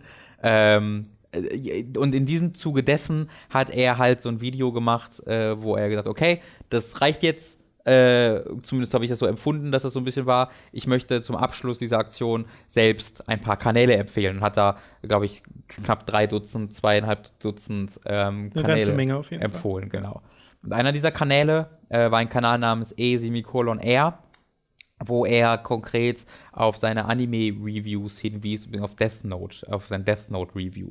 Und, äh, und hinter diesem Death Note-Review, dem ersten Teil, hatte er auch selbst kommentiert, bereits vor vielen Monaten, ähm, wo äh, in diesem Death Note-Review, wenn du das anguckst, gibt es sehr viele Stellen, wo du denkst, äh, also wo äh, sehr, man, wenn man, wenn man die Internetsprache nutzen will, nennt man es edgy Humor genutzt wird. Mhm. Aber das geht dann so weit, dass er ähm, das, Death, das Konzept des Death Notes er an, erklärt anhand des Mordes an Heather Heyer oder Heyer, der Frau, die äh, überfahren wurde von dem ähm, Nazi auf der Anti-Rechts-Demo, äh, der halt dann in diese Truppe von Menschen reinfuhr. Und IR zeigt da die Footage davon, wie dieser Mann mit dem Auto in die Menschenmenge fährt äh, und wo Heather Heyer, wo viele halt schwer verletzt wurden Heather Heyer halt getötet wurde. Äh, und ähm, zeigt dann dort auf, dass ja ähm, äh, dass ja das Death Note jemanden so umbringen würde, wenn das gehen würde, also mit Auto, aber wenn es nicht geht, hätte, hätte sie halt einen Herzinfarkt bekommen. Ähm, und es ist eine bekannte rechtsextreme Verschwörungstheorie, dass Heather Heyer gar nicht überfahren wurde, äh, weil das gar nicht geht. Also das Auto kommt da gar nicht, wäre da gar nicht hingekommen. Da wär, wären viel, viele Leute dazwischen gewesen. Nein, sie hatte einen Herzinfarkt. Äh, und das hat halt damit zu tun, dass sie tatsächlich an, an einem Herzinfarkt starb durch den, da, dadurch, dass sie halt von einem Auto um tot gefahren wurde. Mhm. Das ist so der, äh, der, der, medizinische Grund dafür dann im Endeffekt gewesen. Ähm, und er sagt halt äh, in diesem Ding so, wenn, if, if there was too much shit in the way, und der Shit sind in dem Fall die Leute, die überfahren werden, dann wäre die halt an einem Herzinfarkt gestorben, was halt genau diese Referenz für diese rechtsnationale Verschwörungstheorie ist. Äh, ganz davon abgesehen, dass es natürlich völlig indiskutabel ist, das in so, einen, in so einen Rahmen zu bringen. Das ist aber halt immer noch, okay, das ist ganz schön schlimm, aber okay, ich würde den jetzt nicht deswegen als Nazi bezeichnen. Den ER, nicht PewDiePie, ganz konkret. Weswegen ich er als Nazi bezeichnen würde, ist, dass er auf, ähm, dass er auf seinem Kanal Hitlerreden äh, ungeschnitten, nee, er schneidet die zusammen und übersetzt die und untertitelt die auf Englisch. Äh, veröffentlicht, äh, konkret im Kontext eines Steven Universe Clips, wo halt im Steven Universe, was Steven Universe? Ich glaube, es war Steven Universe, da gibt es äh, Wesen namens Gems, G-E-M, die halt, äh, wo, wo quasi das, die, die Botschaft der Serie war, die sind nicht, also nicht diese Wesen sind für alles verantwortlich. Es gibt nicht für alles immer die große Verschwörung im Hintergrund, äh, die an alles verantwortlich sind, wo du das alles in einem, in einem kleinen Kiste verpacken kannst, sagen, die sind schuld und dann erledigen wir die und das war's. Und diese Footage hat er als, ähm, als äh, Grund genommen, um ein, also das war nicht das Hitlerreden-Ding, sondern da hat er quasi danach in einem langen Zusammenschnitt alle möglichen jüdischen Menschen in Hollywood zusammengeschnitten mit Name darunter, äh, was mehrere Minuten geht. Also das sind wirklich Dutzende, wenn nicht Hunderte von Menschen werden da äh, hintereinander weggeschnitten mit spektakulärer Musik im Hintergrund, ähm, wo er dann am Ende äh, schreibt, das sind halt alles ne, jüdische Personen, und am Ende schreibt er dann Gems und dieses Gems packt er in drei Klammern und die drei Klammern sind äh, in rechtsnationalen Kreisen halt äh, die, das Zeichen für Juden. Äh, diese Gems sind äh, die größte Bedrohung für das weitere Überleben der Menschheit. Und cut the Gems, schreibt er dann danach ganz konkret. Wie gesagt, es gibt Videos, wo er ganze Hitler-Reden übersetzt und das mit antisemitischem Bildmaterial unterlegt, wo es halt, wo man sieht, wie Geld gedruckt wird mit einem Judenstern darüber, während Hitlers Rede darunter gelegt wird wo dann die Kommentare, wo du viele Kommentare hast, die so sind, ah, hm, das, das hat Hitler gesagt, das ist ja interessant. Vielleicht ist er ja gar nicht so schlimm, wie äh, man immer glaubt. Also wenn man in die Kommentare guckt, ist das ganz schön furchtbar. Und diese Videos haben nicht wenig Views teilweise. Also teilweise geht es mhm. in die Millionen, teilweise sind es auch nur 10.000, das kommt immer ganz drauf an. Ähm, und es gibt dann eine Plattform namens Gap, GAB, was quasi dass, Hit, äh, dass äh, Hitler, dass Twitter für Rechtsextreme sind, die auf Twitter gebannt werden. Ne? Also äh, das ist ganz konkret dafür das, ist auch von, von einer Person aus diesen Kreisen gegründet worden, damit halt Leute dort ihren Rechtsnationalismus, ihren Rassismus, ihren Antisemitismus ohne Verfolgung veröffentlichen können, ohne gebannt zu werden. Und dort ist er auch aktiv. Und ähm, da wurde er, wurde er halt gefragt, wie wenn du jemanden ähm, wegen der jüdischen Frage der Judenfrage, auch wieder in drei Klammern, obwohl es irgendwie, da hat jemand nicht verstanden, wofür die drei Klammern da sind, weil die sind eigentlich dafür da, dass du Wörter, die nicht offensichtlich, äh, egal, äh, die in drei Klammern äh, gemacht, wie, wie würdest du die Red Pillen wollen? Und Red Pill ist ja dieser Begriff, der genutzt wird, um Leute in diesen Alt-Right ähm, oder straight up äh, Rechtsextremismus, äh, diese, diese, dieses Gebiet reinzubringen, wo er halt äh, antwortet und er antwortet auf mehrere Fragen, indem er sagt, tu halt so, man muss so tun, als ob man zuerst, als ob man Witze macht, als ob man Memes macht und so muss man die halt dann langsam da reinbringen. Das schreibt er dort ganz konkret als Antwort darauf, wie man Leute dazu bringt, die Judenfrage zu stellen. Was die Judenfrage ist, könnt ihr euch, glaube ich, alle selbst dran erinnern, wenn ihr Geschichtsunterricht hattet. Ähm, und diese Person wurde von PewDiePie äh, gepusht und äh, wurde von gesagt, hey, subscribe doch mal bei ihm und der hat auch direkt, weiß ich nicht, 15.000 bis 20.000 neue Abonnenten bekommen. Als ich geguckt habe, mittlerweile sind sicherlich noch viel, viel mehr. Wo dann Leute gesagt haben, äh, holy shit, Digga, das, äh, wow. Ähm, ich habe wenig, zumindest, also es, es gibt, gibt, sicherlich Vorwürfe, aber ich habe von den großen äh, Medienleuten keine Vorwürfe gesehen, die gesagt haben, guck mal, PewDiePie ist Nazi, sondern die, die, der Vorwurf war halt, PewDiePie pusht Nazis. Und PewDiePie pusht diese antisemitische äh, Haltung dadurch und pusht diese antisemitische, dieses Narrativ dadurch. Ähm, aber natürlich hat dann PewDiePie in einem Antwortvideo, was eindeutig auch, was ganz eindeutig und ganz bewusst kein Entschuldigungsvideo war, ist natürlich komplett auf die Schiene gegangen. Oh, ich werde wieder als Nazi bezeichnet. Ich wusste ja gar nicht, was das war. Was kann ich denn dafür? Ähm, er zeigt nochmal den Clip auch, wie er das empfohlen hat und dass das genau. eine Anime-Review war und dass genau. das kein so großes Ding genau, ist. und äh, nicht, nicht nur das, er verteidigt da halt auch ER und sagt halt, er hat halt vor zwei Jahren mal sowas hochgeladen. Und relativiert damit das, was er, was, was halt ER tatsächlich ist und macht, was nämlich genau was sehr anderes als der vor zwei Jahren einmal vielleicht aus Versehen eine Hitlerrede über hochgeladen und, das und die noch. versehentlich mit antisemitischem Bildmaterial unterlegt. Mein Gott, äh, das wäre okay, aber es ist ja noch nicht mal das. so nach dem Nee, es ist ja viel mehr als das. Äh, und das übergeht er halt, er übergeht, dass in diesem Anime-Review konkret diese äh, Heather Heyer-Geschichte ist. Ähm, er übergeht auch, dass er in der Vergangenheit schon mal Sachen von ihm genutzt hat hat, ähm, äh, wo, wo es halt sowas äh, antifeministisches war, wo PewDiePie dann übertrieben darauf reagierte. Nein, hier soll es niemals, an, äh, weil also äh, da gab es einen überraschenderweise ein Anti-Last Jedi-Video von IA, wo er halt einen ganzen antifeministischen Gag rund, rund um den Begriff Racist gemacht hat, wegen Ray und Racist und was mm. nicht, war, war ein riesen Gag, äh, wo dann halt äh, PewDiePie darauf reagiert hat. Also, dass er halt den so gar nicht kannte und überhaupt gar nicht wusste, wer er ist, ist halt ein bisschen Blödsinn, weil er hat ja auch unter seinem Video kommentiert, ne, was der PewDiePie auch nicht allzu oft macht. Ähm, aber, aber, das ist ja nicht der Punkt. Wenn ich jetzt mal mir vorstelle, dass also Tom, du hattest ja mal eine, eine Videoreihe, wo du YouTube empfohlen hast mhm. bei Giga. Wenn ich mir jetzt vorstelle, dass du, also dass dann leider rauskommt, dass einer der YouTuber, mm, der, der, der fordert leider die Zerstörung der Juden. Ah, dann würde ich mir jetzt vorstellen, dass du dann denken würdest, Mist. Und dass du dann ein Video veröffentlichen würdest und sagen würdest, das ist doof. Das wollte ich nicht, das tut mir ganz schön leid. Ja. Würde ich dir jetzt einfach mal vorwerfen, ohne dass ich jetzt für dich reden will. Äh, aber selbst das ist ja nicht passiert. Also, er hat ja nicht gesagt, holy shit, da habe ich ganz schön Scheiße gebaut, das tut mir mega leid, ich versuche da besser, also das darf nicht passieren, sorry, sondern was er sagte war, die scheiß Medien wollen mich wieder verfolgen, das war alles gar nicht schlimm, der Typ ist eigentlich auch gar nicht so schlimm, ich armer Typ bin wieder der er Verfolgte. Hat Hashtag rausgenommen, ne? Aus den. Aus er hat den dann aus dem Video, Video genau. rausgenommen, ja. Aber in diesem folgenden Video halt eindeutig nicht gesagt halt, okay, das verurteile ich hier, das ist ganz furchtbar, sondern es war dieses, ja, mein Gott, tu mir, also ja, wollte ich halt nicht, aber ist auch nicht so schlimm und die Medien sind eigentlich auch selbst schuld.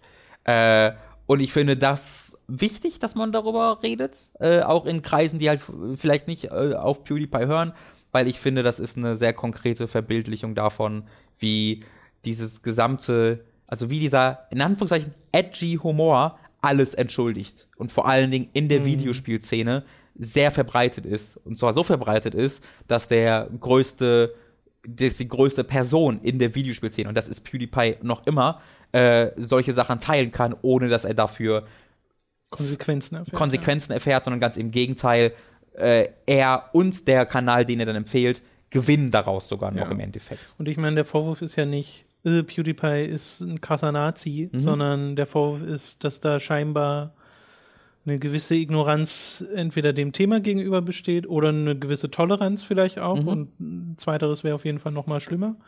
Ähm, und dass da so wenig Reue vorhanden ist, dass man gerade so um die 15.000 inzwischen vielleicht sogar mehr Leute auf einen krassen Nazi geschoben hat und Genau. äh, die damit beeinflusst. Ja.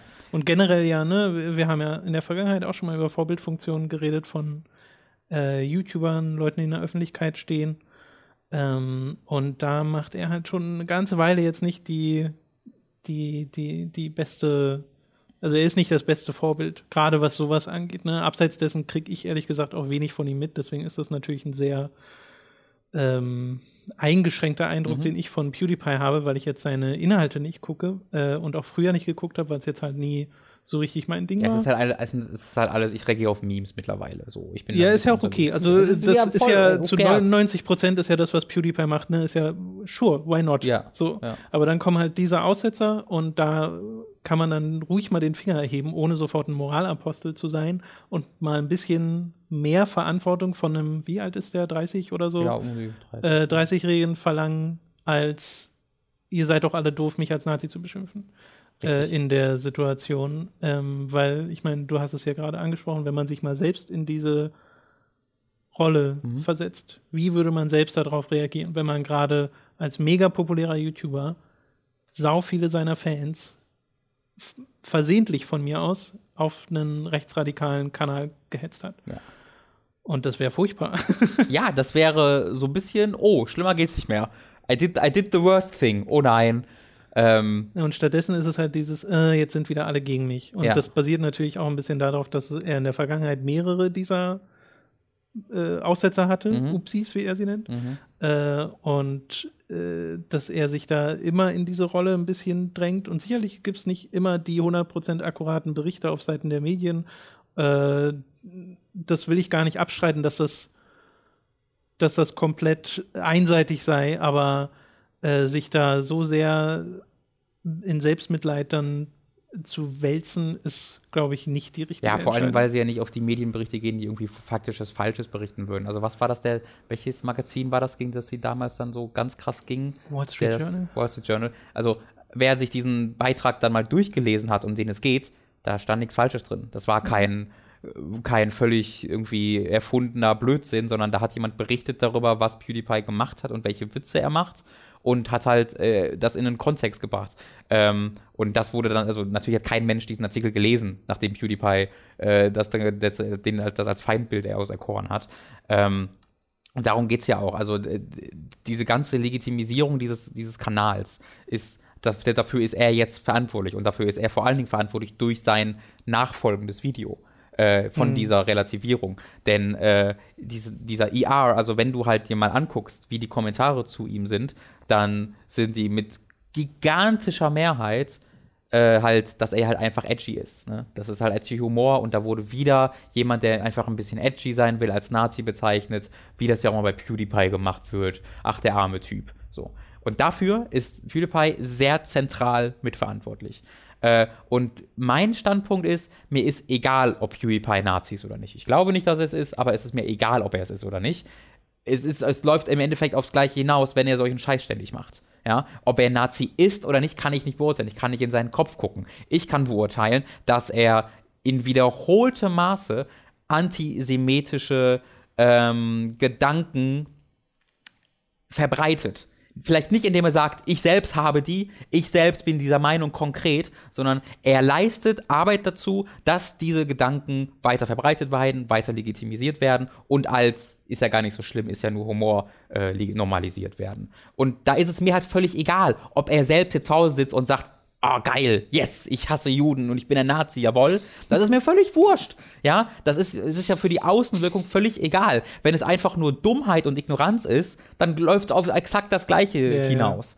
Äh, und ich bin halt ehrlich gesagt nicht bereit, einem 30-jährigen Typen, der der größte YouTuber der Welt ist, einfach nur den Benefit of the Doubt zu geben und zu sagen, ja, der, der wusste das alles nicht. Ich glaube schon, dass er das wusste und ich glaube, dass ihm einfach ein bisschen egal ist alles. Ich glaube nicht, dass man davon überzeugt der Nazi sein muss. Ich glaube, man muss nur ignorant und, und äh, einfach äh, tolerant gegenüber diesen Ansichten genug sein und dann passt das schon. Und das kann ja auch sein, und das, wie, wie gesagt, das ist ein bisschen ein Punkt, den ich nochmal rausstellen wollte, ob er Nazi ist oder nicht, ist völlig egal für die Diskussion.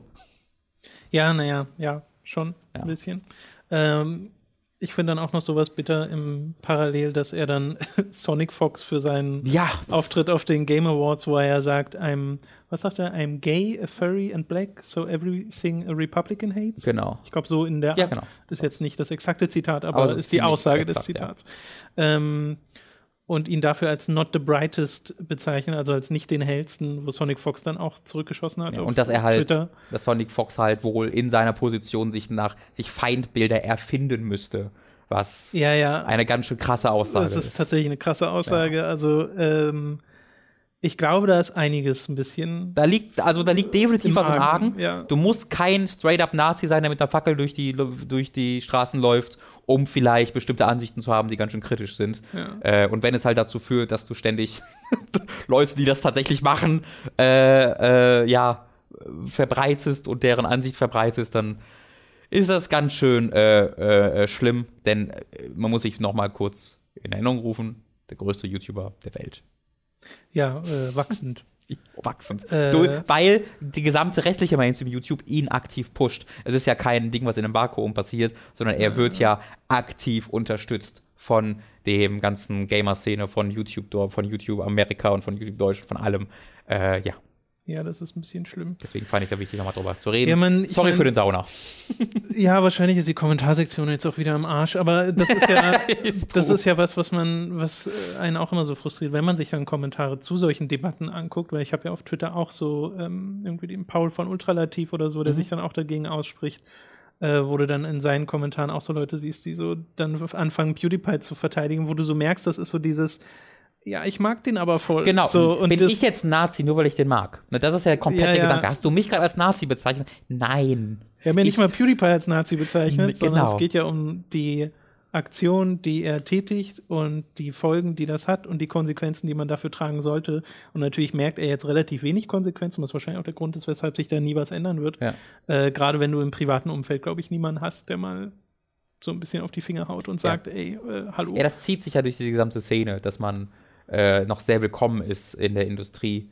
Äh, Ja, dort im, genau. im großen YouTuber-Bereich. Äh, selbst wenn du, also John Tron ist ja einfach selbst in der Rolle dieses, dieses, dieses EA. Ne? Er selbst ist ja der White Supremacist, der äh, über die, über den, über den Genpool spricht, was der, der, im- immer noch ein bisschen unglaublich ja, ist. über den Genpool der Weißen, der, der dreckig gemacht wird. Ähm, äh, und selbst der ist ja nicht nur willkommen, selbst der ist ja noch genauso groß und größer, als er je zuvor war und wird genauso noch gepusht von allen Leuten und hat gerade ein neues Video veröffentlicht, das mehrere Millionen Views hat. Ähm, das, äh, deswegen finde ich es halt wichtig, dass man, ja, wenn man selbst ein bisschen eine Plattform hat, die nutzt, das- um da mal andere Gegensicht drauf zu bringen. dass sowas in der Zeit von äh, einer Trump-Präsidentschaft immer noch als brand safe gilt, wundert mich ehrlich gesagt nicht so sehr. Ja, ja, leider. Ja. Leider, leider, leider. Aber hey, mit dem Sonic Fox-Ding hat man wenigstens noch einen Gaming-Zusammenhang geschaffen. Also, ja, PewDiePie ist ja auch, also äh, nicht unabhängig von, von, von das Gaming, stimmt. würde Er macht immer noch. Gaming-Content, oder? Ja. Ja. Äh, okay. Dann war es das mit den News für diese Woche. Und jetzt kommt die Werbung und danach geht's mit den Spielen weiter. An dieser Stelle ist es wieder Zeit für eine kleine Werbeunterbrechung. Über audible.de slash hooked könnt ihr ein kostenloses Probeabo beim Hörbuchdienst Audible abschließen und erhaltet folglich das erste Hörbuch eurer Wahl umsonst, das ihr dann auch über diesen kostenlosen Probemonat hinaus behalten könnt. Also audible.de slash hooked für das kostenlose Probeabo. Außerdem sei an dieser Stelle unser Shop bei getshirts.de empfohlen. Da könnt ihr euch nämlich Shirts, Pullover, Tassen, Mauspads und mehr mit Hooked und Time to 3 Motiven holen. Den Link findet ihr in der Beschreibung und auf unserer Website. Also Also schaut da mal vorbei. Schließlich gibt es da noch unseren Amazon Affiliate Link, über den ihr Spiele, Filme, Serien oder was ihr sonst eben gerade noch so braucht bestellen könnt. Und auch den findet ihr in der Beschreibung. Wir kommen zu den Spielen der letzten Woche und fangen mal erstmal mit den etwas kleineren Spielen an, würde ich sagen. Zum Beispiel mit Gris, einem Plattformer, mhm. der äh, einen sehr aussagekräftigen, sehr starken Artstyle hat und dadurch auch am ehesten auffällt auf den ersten Blick. Ja. Äh, weil als wir den Trailer gesehen haben, das war, wann war denn das? Letzten Donnerstag. Irgendeiner Show. Letzten Donnerstag. War das dort zum ja. ersten Mal? Ja. Den, den ich gezeigt habe? Nee, der, nee, nee, nee, nee, das meine ich nicht. Nicht, dass wir, Ach den, so, dass wir okay. den gezeigt haben, sondern als wir den zum ersten Mal gesehen Oder, haben. ja, das weiß ich auch nicht mehr. Das war, wie gesagt, bei irgendeiner Show. Ich glaube, das kann sein, dass es zur Gamescom war oder Mhm. so. Ähm, auf jeden Fall äh, wurde es da zum ersten Mal gezeigt. Jetzt ist es draußen und du hast es durchgespielt. Nee, hab ich noch nicht. Noch nicht ganz Nee. durchgespielt. Äh, aber wie findest du es denn bisher? Ich habe es noch gar nicht gespielt. Ich kenne wirklich nur das, was wir im Stream uns ganz, ganz kurz angeguckt haben. Also ich, ich finde es super, es ist halt ein sehr, sehr langsames und meditatives Spiel, ähm, wofür ich gerade nicht so richtig die, die, also doch, ich hatte schon, ich habe mir halt auch die Zeit dafür genommen, aber um es dann durchzuspielen, da hatte ich dann gerade die Zeit leider nicht für und die Ruhe nicht für, weil ich halt auch weiß, wenn ich mich da reinsteigern will, dann will ich mich quasi 50 Zentimeter vor meinen Fernseher setzen, äh, Musik aufdrehen und mich da so drin verlieren. Und wenn mein Kopf dann woanders ist, dann äh, verliere ich so ein bisschen die, die, die Möglichkeit, eben genau das zu tun. Deswegen habe ich halt, halt eine Weile gespielt, aber nicht durchgespielt. Ähm, bin aber von dem, was ich da gespielt habe, äh, sehr, sehr, sehr angetan. Äh, es ist halt ein, äh, so ein bisschen ein, dieser, einer dieser Cinematic Platformers, äh, wo du halt von links nach rechts läufst und Puzzle löst und Platforming-Puzzle vor allen Dingen löst, die aber jetzt nicht die anspruchsvollsten sind, wo du aber dich schon, also die aber auch nicht automatisch gehen. Das ist jetzt nicht einfach nur quasi eine 2D-Version eines, ähm, so eines, eines Walking Simulators, wo du einfach nur nach rechts drückst und das war's, sondern äh, es ist äh, noch ein bisschen, es ist schon noch einen ganzen Tacken mehr, nicht nur ein bisschen mehr. Du findest wirklich Power-Ups im Laufe des Spiels, äh, wo du verschiedene Fähigkeiten bekommst, wo du etwa mit der X-Taste dich in so einen Block verwandelst, äh, deinen Umhang in so einen Block verwandelst, der ganz schwer ist, wo du halt Dinge mit erschweren kannst. Äh, du, du bekommst auch neue äh, Bewegungsoptionen später. Ich hatte schon eine Stelle, wo ich quasi, wo ich so eine KI-Figur mitgesteuern musste und äh, Mhm. mit ihr gemeinsam durch so ein Gebiet durch musste. Also auch auf spielerischer Ebene lässt es sich da deutlich mehr einfallen, als ich gedacht hätte. Ich dachte, es ist deutlich mehr, drück nach rechts und guck, was passiert. Ja. Ähm, aber tatsächlich muss man da auch ein bisschen Arbeit machen. Es gibt auch viele optionale Collectibles, die teilweise hinter richtig ähm, anspruchsvollen ähm, Platforming-Passagen versteckt sind. Die Hauptstory ist aber von dem, was ich bisher gesehen habe, äh, relativ easy machbar.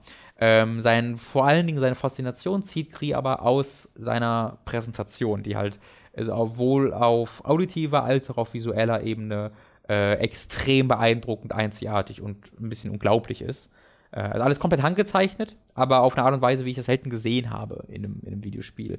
Also es sieht alles wie so eine, wie so eine, wie so ein wirkliches Gemälde aus, das zum Leben erwacht ist und hat einen sehr einzigartigen Artstyle und aber dann auch äh, sensationell flüssige Animation. Das ist ja etwas, was oft verloren geht bei äh, Spielen dieser Art, die dann halt recht ruckelig animiert sind, weil es halt angezeichnet ist und sehr viel Arbeit ist.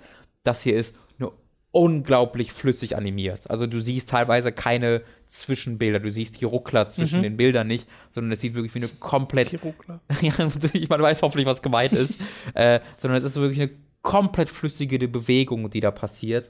Äh, und es ist sehr beeindruckend. Der, der, der Soundtrack ist unglaublich episch, unglaublich schön, gleichzeitig unglaublich still. Ähm, muss ich mir unbedingt noch kaufen, bevor ich äh, nach, nach, nach Hause fahre für die Zugfahrt, weil der so, der ist so sehr mitreißend und emotional. Also, das ist so ein Spiel, wie auch bei Far Lone Sales, wo kein Wort verliert wird, wo gar keine konkrete Geschichte erzählt wird, halt schon über, die- über die Metaebene, aber wo ich aufgrund der Bilder und der Musik so einen Eindruck davon bekomme, welche Atmosphäre gerade erzeugt werden soll und was für eine Stimmung erzeugt werden soll, ähm, dass ich da immer wieder kurz davor stehe, äh, durchzuheulen, einfach weil das so schön ist, aber dann auch mal so traurig ist, auf, aber nicht eben auf einer konkreten Ebene, sondern eher auf dieser, dieser Meta-Ebene. Ähm, Finde ich richtig, richtig schön, kostet auch nur 9, 17 Euro was, glaube ich. Ähm, Ist auf, ist, ist jetzt auch kein, also ich habe es halt, glaube ich, schon eineinhalb Stunden gespielt. Äh, ist jetzt also auch kein Ding, was man nur irgendwie eine Viertelstunde spielt oder eine Stunde spielt, sondern hat schon so eine normale Länge. Ich schätze mal von so drei, vier Stunden, wie das für so Narrative Games oft üblich ist. Ähm, Aber hast du das schon mal irgendwo gesehen oder ist das wirklich gerade Nee, nur nur, Schätzung? ist nur geschätzt. Okay. Nur geschätzt. Ähm, es würde halt auch von dem Progress, den ich gemacht habe, bisher Sinn ergeben, weil du hast so Okay. eine, so eine Hub-Welt, in der du unterwegs bist, von der du in verschiedene Gebiete Ja, ja, gehst. Und äh, von dem, was ich bisher gemacht habe und noch vor mir habe, scheint es so, als ob ich so bei der Hälfte ungefähr bin. Ähm, jetzt habe ich meinen Punkt vergessen, weil ich sehr viele Kommas in diesen Satz gesetzt habe. Aber ich glaube, ihr versteht, dass ich es mag. Achso, genau. klar. 17 Euro äh, für Switch und PC. Okay, ja, Bei, auf, sehr auf gut. Steam und GOG ist es, glaube ich, erhältlich. Äh, lass doch gleich weitermachen mit ne, dem anderen, etwas kleineren Spiel äh, der letzten Woche, nämlich Ashen. Mhm. Äh, da habe ich den Anfang von gespielt, du hast es durchgespielt und wir haben es ja auch im Stream gezeigt, deswegen müssen wir da, glaube ich, nicht so mega ausführlich werden. Aber es ist ein ähm, Souls-like, vor allem im spielerischen Sinne. Also ihr Mhm. müsst euch einfach vorstellen, das steuert sich genauso wie Souls. Also mit den Schultertasten hat man Angriffe und Blocken und Das ist die Ausdauerleiste, man, ja. Genau, wenn man X beziehungsweise nee, gibt es das überhaupt für PlayStation? Was denn? Ashen? Nee. Nee, ne? Nein. Deswegen, wenn man X drückt auf dem Xbox-Controller, dann nimmt man äh, die S-TUS in Anführungszeichen, Genau. die ist äquivalent dazu. Aber das Design der Welt ist halt ein anderes. Genau, also der Kontext, in den die Spielmechaniken gebracht werden, ist ein sehr anderer, wodurch das Spielgefühl auch sehr anders wird. Es ist auch äh, tatsächlich, äh, wenn du spielst, fühlt es sich äh, überhaupt gar nicht ähm, kleiner an als viele große Titel. Ähm, es kommt ja auch von einem Team, was jetzt, also Gris hat man schon dieses, ah, okay, das wurde von einer Handvoll Leuten, die da sehr viel Liebe für hatten, äh, gestellt. Bei ähm, Ashen ist es ja über 40 Leute saßen da dran oder knapp 40 Leute saßen da dran, fünf Jahre lang. Äh, ob, ob während den ganzen fünf Jahre konkret 40 Leute das waren, weiß ich nicht. Ich weiß, dass da jetzt gerade so 40 Leute arbeiten und ich weiß, dass fünf Jahre entwickelt wurde, um das mal zu konkretisieren. Äh, und ich habe halt so, ich würde schätzen, ich habe leider, es gibt leider keinen Zeitcounter bei der Xbox-Version. Äh, ich würde schätzen, ich habe so 20 Stunden dafür gebraucht, ungefähr. 50 bis 15 bis 20 Stunden. Äh, und deswegen, also da steckt schon echt ordentlich viel drin. Und in diesen 50 bis 20 Stunden habe ich dann auch bis zum Ende hin halt neue Gebiete erkunden können ähm, und habe jetzt nicht groß gebacktrackt oder so in alte Gebiete, sondern es ging immer vorwärts und habe Quests gelöst, habe neue Charaktere getroffen, ähm, habe neue NPCs, äh, neue, neue Gegnertypen gefunden, obwohl natürlich vor allen Dingen zwei, das letztere, lange nicht so quantitativ mannigfaltig ist wie halt ein Dark Souls. Ne? Also du hast jetzt nicht Ja. bis zum Ende hin in jedem Gebiet 20 neue Gegner, so Ja, ja, im Dark Souls, sondern du hast halt insgesamt, weiß ich nicht, 10, 15 und dann findest, kriegst du halt zum Ende hin nochmal einen neuen oder eine neue Unterart eines bekannten NPCs oder äh, Gegnertyps. So nach dem Motto, das gleiche gilt dann auch für die Waffen. Du hast halt keine 15 unterschiedlichen Waffentypen, Mhm. die jeweils sich unterschiedlich nutzen, sondern du hast halt eine Waffe, leichte Waffe, äh, also Einhandwaffe und Zweihandwaffen und die unterschieden sich, entscheiden sich, unterscheiden sich untereinander leicht, aber der Archetyp ist so sehr ähnlich bei jeder Einhand- und Zweihandwaffe. Ähm, deswegen, wenn ihr danach einem Spiel sucht, was euch die Möglichkeit gibt, wie halt in Dark Souls, mit ganz, ganz vielen unterschiedlichen Rüstungen und, ähm, und, und Stats und Waffentypen völlig unterschiedlich Charaktere zu bauen, das ist hier nicht möglich. Ja. Es gibt keine Magie, es gibt keine Stats, die man verbessert, äh, es gibt auch nur ein Rüstungsteil mit nur ganz wenigen Stats, was man ähm, austauscht. Da ist es dann sehr zurückgefahren. Das Was- macht schon fast eher einen Action-Adventure draus, ne? Genau, genau. Es Mit hat halt einem Rüstungssystem. mit einem Rüstungssystem und auch einem Progression-System, das aber halt nicht funktioniert über Statuswerte, die du verbesserst, sondern über Dinge, die du ausrüstest. Ne? Also wie gesagt, wie du gesagt hast, kommt über die Rüstung und die Waffen und dann gibt es halt ein Artefakt- und Relic-System, was dann wiederum Genau. deine Statuswerte verbessert und wenn du dann Quests erledigst, denn es gibt Quests, dann bekommst du immer wieder neue Relics halt, mit denen du verbesserst äh, und dadurch wirst du dann im Spiel immer stärker und du, ver du verbesserst deine Waffe natürlich. Äh, also es funktioniert dann komplett über dieses System und nicht über ein Rollenspiel-Stat-System im Hintergrund. Äh, das alles gemeinsam mit einem Quest-System, wo du halt mit NPCs sprichst, die dir Quests geben in deinem Heimatdorf ähm, oder Heimatbasis mit einer Karte, die du, die du außerhalb der Dungeons jederzeit aufrufen kannst, wo dir mit Checkpoints gezeigt werden, wo die Quest-Ziele sind. Äh, das gibt dem ein sehr anderes Spielgefühl, als es Dark Souls hat. ähm, meistens ein sehr viel entspannteres. Ne? Du bist halt in diesen großen, weiten Umgebungen unterwegs, du weißt, äh, wo du hin musst, du weißt ungefähr, wo das Ziel ist und du weißt auch, wo deine Quests sind. Ähm, das heißt, größtenteils ist es ein, ein, auf jeden Fall ein anspruchsvolles Spiel. Du stirbst sehr schnell, ähm, aber es ist ein faires Spiel und dadurch, dass du auch noch einen KI-Kameraden, wenn du den möchtest, jederzeit dabei haben kannst oder auch einen Multiplayer-Koop-Partner, wenn du das möchtest, mhm. äh, gemeinsam mit dieser offenen Spielwelt und der Karte ist es dann ähm, weniger, ja, wie, wie, sag, wie soll ich das sagen? Ist ja eher eine Atmosphäre bei Dark Souls, die dafür sorgt, dass du so ängstlich bist. Ne? Du bist in oftmals ähm, engen Umgebungen unterwegs, wo du nicht weißt, welcher Weg nach A und welcher nach B führt äh, und verirrst dich dann. Naja, und weil du halt Gefahr läufst, Sachen zu verlieren. Genau, und das gibt's halt hier auch durchaus. Ja. Aber dadurch, dass du eher weißt, wo du bist äh, und wo du hin musst, äh, ist diese Angst nicht so konkret. Bis auf bestimmte Momente. Also das Spiel hat halt diese Momente, wo es eben genau diese Erfahrung bietet, die Dark Souls klassischerweise mhm. bietet, ausgelagert auf die Dungeons. Es gibt eine Handvoll Dungeons. Ähm, manche, wo du nur mit zwei Leuten rein kannst, manche aber auch, äh, auch dafür gibt es allerdings so ein Trinket, wo du auch alleine in die Zweier-Dungeons rein kannst. Bei manchen Dungeons kannst du aber von Anfang an auch alleine rein. Ähm, die sind nicht von so einer Tür getrennt. Äh, und die sind dann ganz konkret das, was auch Dark Souls bietet, wo die extrem lang sind teilweise, äh, extrem verworren, wo du dich verirren kannst, wo du irgendwann nur noch panisch denkst, wann kommt endlich das fucking Checkpoint, der Bonfire, wann ist es endlich? Oh Gott, ich habe keine Heil-Items mehr, ich habe so viele Seelen gerade, irgendwie 30, 60.000, da vorne ist wieder so ein mega starker Gegner, mhm. oh Gott, oh Gott, oh Gott. Das gibt's tatsächlich, aber das Spiel bereitet dich konkret darauf vor, dass du jetzt so ein Gebiet betrittst und du kannst dich darauf dann, wie gesagt, sowohl mental als auch in der Vorbereitung im Spiel selbst darauf vorbereiten. Äh, und das mag ich sehr, dass es ansonsten eben ein Spielgefühl gibt, was ebenfalls dieses Dark Souls-Gefühl emuliert, aber eben auf eine sehr eigene Art und Weise, komplett in eine eigene Welt packt, äh, dann aber ganz bewusst an bestimmten Stellen, wenn es halt geschichtlich Sinn ergibt, wenn es, wenn, wenn man sich sagt, okay, auch vom Spielgefühl könnte, wenn jetzt was kommen, wo du dich wirklich aktiv richtig darauf fokussieren musst, dann kommt halt so ein Dungeon und ja. das mag ich sehr vom Konzept her. Äh, ja, also ich bisher durchaus auch, aber mich hat es jetzt noch nicht so richtig gepackt, dass ich mir denke, okay, das ist ein Spiel, was ich unbedingt zu Ende spielen muss. Äh, aber ich kann dir ehrlich gesagt gar nicht so genau mit dem Finger drauf zeigen und sagen, woran das liegt. Hm. Weil es spielt sich halt bisher sehr soulsig in der Art und Weise, wie sich die Kämpfer anfühlen. Äh, nur halt nicht ganz mit der Tiefe, weil es halt einfach nicht so viele mhm. Sachen gibt in ja. dem Spiel. Ähm, aber ich bin ja auch jetzt erst im zweiten größeren mhm. Gebiet mhm. angekommen, wo wir halt im Stream angekommen mhm. sind und habe da noch nicht groß was gemacht. Deswegen ja, damit das so wirklich noch ein eingeschränkter Eindruck. Damit so wirklich seine Finger in mir, äh, fuck, fuck, wie ist das Sprichwort? Scheiße. Äh, damit es dich am Haken hatte. Ja, das kann ich auch sagen. Äh, damit es wirklich am Haken hatte, ähm, war es auch ein bisschen länger gedauert. Also das war so äh, Mitte, Ende des zweiten Gebietes, weil du dann langsam diesen äh, Spielrhythmus hat, der sich dann fürs Rest des Spieles ergibt, wo du nämlich dann er konkret erkennst, wie dein Dorf immer größer wird, dein Heimatdorf. Äh, das ist ein ganz konkretes Ding, was ich sehr liebe an dem Spiel. Äh, immer wenn du Progress machst in der Welt und dann zurückkehrst in deine Heimatbasis, wo halt die ganzen NPCs rumstehen, die du dann eben auch als Teamkameraden mitnehmen kannst, wo du Level, äh, nicht Levels, mhm. wo du craftest, wo du ausrüstest, musst immer ins Dorf zurück, was einfach über einen Teleport geht.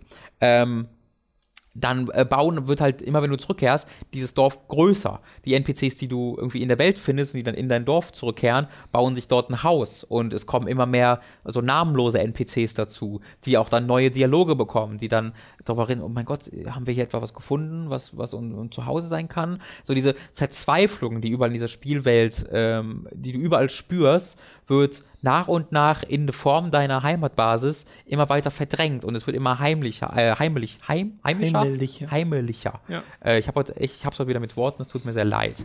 Ähm, und Leute beginnen dort Musik zu spielen. Ja, es ist, äh, man, man fühlt sich dort richtig zu Hause und zu sehen, wie aus diesen, die, ja, wie aus diesem Felsen, wo nichts ist außer Staub, so äh, wirklich so, ein Dörfchen wird, in dem dann so drei, vier wirklich toll designte Häuser stehen, wo es richtig auch, also die dann nicht einfach nur außen so, so, so eine Hülle sind, wo dann auch die drinnen richtig eingerichtet sind und wo siehst, wie Leute sich darin sich einrichten und glücklich darüber sind. Ähm, das, das, das hat mir ein richtig tolles Gefühl für die Spielwelt gegeben, ganz davon abgesehen, dass es halt auch daran gekoppelt ist, dass du dadurch ständig neue Features bekommst, wie halt das Craften oder die Relics oder so, die sind immer daran gebunden, dass dein, deine Heimatbasis größer wird. Und die haben dafür gesorgt, dass ich eine viel bessere Verbindung mit der Welt, aber auch mit den Charakteren äh, aufgebaut habe. Die haben dafür gesorgt, dass dieser Spielerhythmus von ich kehre zurück nach Hause, bekomme dort, äh, kann dort mit die Quests abgeben, bekomme dadurch neue Lore, bekomme dadurch neue ähm, Dialoge, die großartig gesprochen sind. Ich finde, die Sprecher sind wirklich hervorragend in dem Spiel. Dadurch wiederum bekomme ich dann aber auch neue, äh, neue Gameplay-Mechaniken, äh, nicht Gameplay-Mechaniken, sondern neue Ausrüstungsgegenstände für meinen Charakter. Also es ist so, an, an allen Stellen merke ich eine Belohnung dafür, dass mhm. ich das Spiel weiterspiele. Und dann macht mir das Spiel halt selbst auch noch richtig Spaß. Äh, vor allen Dingen auch durch die Atmosphäre, durch die Schauwerte, durch die Musik, die sensationell ist. Ähm, also spielmechanisch finde ich das sehr gut, aber es hätte mich jetzt nicht so gepackt auf der Ebene, wenn es nur diese Spielmechanik wäre, weil es da halt vor allen Dingen Dark Souls ist, sondern mit allem, was um diese Spielmechanik drumherum gebaut würde, hat es mich dann wirklich gepackt und geschafft, dass diese Spielmechanik selbst dann so komplett ihre ganze Stärke ähm, ja wirklich ausfalten konnte, sag ich mal. Genau. Ähm, ja, deswegen würde ich Ashen, wie man vielleicht gemerkt hat, komplett empfehlen. Ja, auf, Epic, auf dem Epic Game Store und auf der Xbox gibt es das momentan. Äh, genau, auf der Xbox sogar im Game Pass enthalten, wenn yes. die Game Pass nutzt, ist enthalten. Ansonsten kostet es auch nur 40 Euro, was ich äh, einen super äh, Preis finde. Ich spiele es auch so gerade über den Game Pass. 20 Stunden Spiel, ja. Äh, leider kein 60 FPS-Modus äh, auf der Xbox. Das ist super weird, weil es, also auf der Xbox X meinst du, auf, auf dem PC läuft ja. natürlich in 60 Frames, äh, aber es hat einen 1080p-Modus auf der X nur der einfach die Frame, also der einfach die Auflösung von 4K auf 1080 runterschraubt, ohne die Framerate zu verbessern. Das ist sehr seltsam. Ja. Äh, gut. Ich möchte über Super Smash Bros. Ultimate reden. Das hast du ja aber Gerne. auch ein bisschen gespielt. Mhm. Äh, das heißt, wir können aber lange nicht so viel wie du. Du bist der Experte. reden. Ja, ich habe sehr lange gespielt jetzt schon. Ich habe eigentlich die ganze letzte Woche damit verbracht. Äh, bin jetzt jenseits der 15 Stunden, glaube ich, im World of Light Modus und irgendwie 25 Stunden insgesamt im Spiel an und für sich drin. Wir hatten jetzt auch eine Time to 3 Session hinter uns, eine zweieinhalbstündige, wo wir zu viert äh, gezockt haben. Und ich war kurz, ganz kurz wirklich mal online und habe so zwei, drei Matches gemacht. Also meine Online-Erfahrung ist noch sehr limitiert. Äh, die meiste Zeit, wie gesagt, im World of Light im Singleplayer verbracht. Und das ist gerade das erste Mal seit äh, Super Smash Bros. Melee, dass das mich. Ist Melee ist? ist der Gamecube-Teil. Gamecube, okay. äh, dass mich einen Smash-Titel so richtig, richtig hat. Mhm. Weil den Brawl-Teil habe ich auf, ausgelassen auf der Wii, habe den dann mal versucht nachzuholen und festgestellt, dass mir da tatsächlich das Gameplay nicht mehr so sehr lag, weil es sehr verlangsamt wurde, sehr entschleunigt. Ähm, und den Wii U-Teil, den mag ich an und für sich sehr gern. Und also auch den 3DS-Teil, äh, die sind ja so parallel erschienen. Aber da gab es, also da waren die Modi sehr merkwürdig. Da gab es dieses Spielbrett, was keinen Spaß gemacht hat. Da gab es diese ganze Mi-Individualisierungsnummer, mit der ich nicht viel anfangen konnte. Ähm, so dass da im Wesentlichen der Multiplayer blieb und ein paar der Classic-Modi, die es halt immer gibt in dem Spiel, äh, um mich zu beschäftigen. Und das hat irgendwie nicht so richtig geklickt, wie es vielleicht hätte sollen, mhm. weiß ich nicht. Weil das Roster und die Charaktere und gerade die DLC-Charaktere und Bayonetta und Cloud und so, das fand ich super. Mhm. Äh, und auch wie die Stages umgesetzt waren und wie das Spiel grafisch aussah, war top. Ähm, jetzt auf der Switch stimmt für mich persönlich zum ersten Mal wieder alles, weil ich diesen World of Light-Modus mit den Spirits, den ich am Anfang, also wo ich mir einfach nur den Kopf gekratzt habe und mich gefragt habe, was das soll, äh, da sich voll das Suchtpotenzial bei mir zumindest entfaltet hat, weil diese Spirits eine Pokémon-artige äh, Pokémon-artigen Sammelaspekt haben, auch in der Hinsicht, dass du sie ja hochlevelst, wodurch sie stärker werden, wodurch dein Charakter stärker wird, du diese Effektivitätennummer hast, ne, mit äh, es gibt Angriffsverteidigungs- und Griff äh, Spirit, Spirits. ja, und neutrale, oder? Äh, unneutrale, ja. genau. Und die Griff-Spirits, äh, dass man die entwickeln kann. Also es gibt manche von denen, die sich auf Level 99 weiterentwickeln zu einer erweiterten Form und dann sind sie wieder auf Level 1 und du musst sie dann nochmal hochleveln. Und es gibt haufenweise Ideen in diesem Modus. Du hast zum einen diese Abenteuerkarte, ne, wo du von Feld zu Feld läufst und äh, Kämpfe bestreitest und dadurch immer den Spirit freizuschalten. Und der Spirit, das sind Repräsentation, das sind im Wesentlichen nur kleine Bildchen, wie so Sticker, die man sammelt. Repräsentation verschiedenster Charaktere, also Metal Gear Solid sind ganz viele Charaktere aus der Kirby-Serie, aus der Mario-Serie, aus allen Serien eigentlich, außer aus Final Fantasy. Ist ja auf erstmal, als es auszustehen, wirkt es sehr halt wie die Sticker aus der Wii-Version. Da gab es ja ebenfalls, da, da hießen die wirklich Sticker und die Sticker hatten ebenfalls äh, Statuswerte an sich gekoppelt, die du dann aktivieren konntest, wodurch du dann mehr Angriff hast. Mm, okay, auf der Ähm, Wii-Version kann ich mich schon gar Äh, nicht mehr dran genau, da, da hießen sie, glaube ich, sogar Sticker und sahen halt sehr Mhm. ähnlich aus. Nur, dass sie hier natürlich noch ein bisschen anders kontextualisiert werden. Genau, sie haben eine Angriffs- und Verteidigungsstärke, die zu einer Insgesamtstärke äh, gezählt wird, die dann deinem Charakter gut geschrieben wird, mit dem du kämpfst. Ähm, und wenn du gegen einen Feind kämpfst, dann repräsentiert der von mir aus den Spirit von Ryan aus Xenoblade Chronicles. Und du kämpfst da, glaube ich, dann gegen Rio äh, aus dem Spiel selbst. Äh, und die Modifikation ist, dass der ständig seinen Taunt benutzt. Also immer so einen Spruch loslässt. Was halt eine Anspielung darauf ist, dass Ryan die ganze Zeit sagt, It's Ryan Time. Äh, und in Xenoblade sowieso die ganzen Sprüche die ganze Zeit kommen mit I'm really feeling it und so weiter. Warte mal, ist das nicht der Tank? Genau. Den Sticker habe ich auch, aber den habe ich anders bekommen.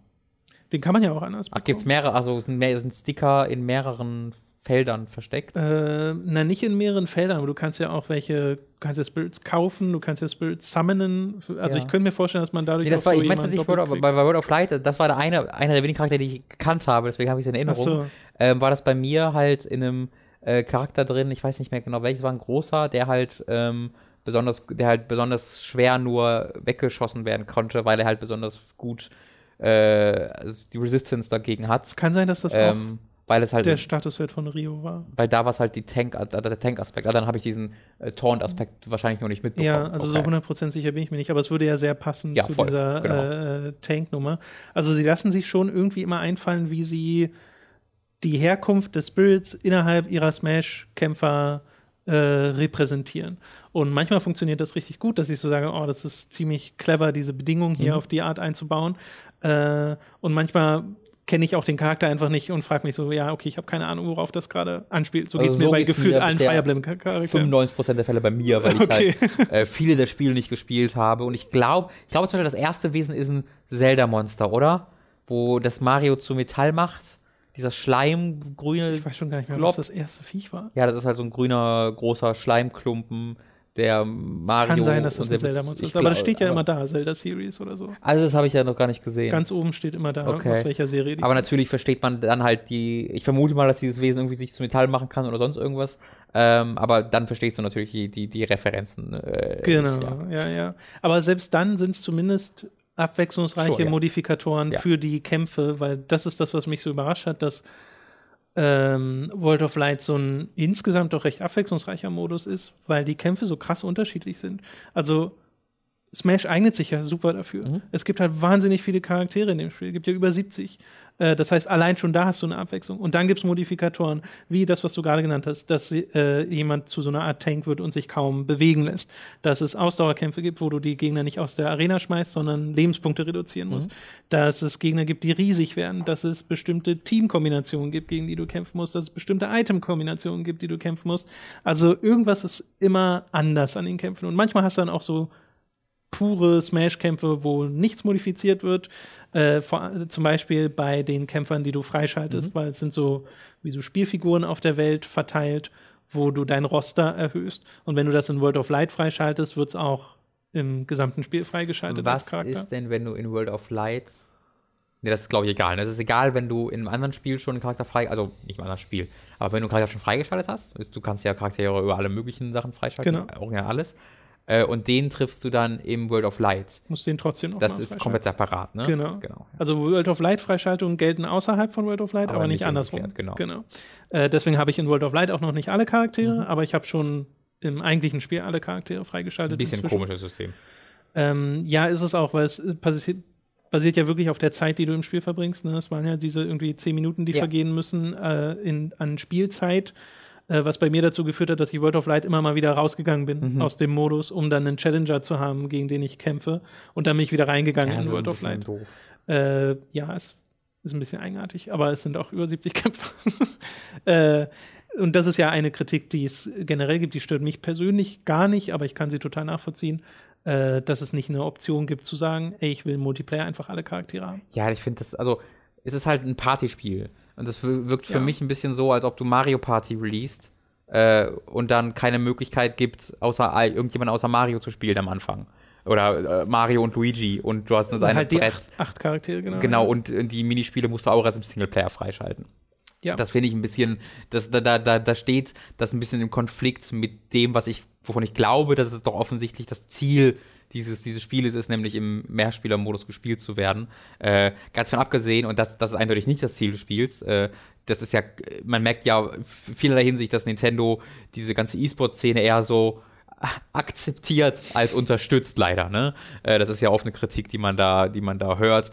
Ähm, und halt ein Spiel, wo ich stelle mir halt vor, dass künftig bei jedem Turnier-Event braucht man ja alle, alle, alle Spieler, alle, alle Figuren für jeden, für, für, den Spieler zur Auswahl.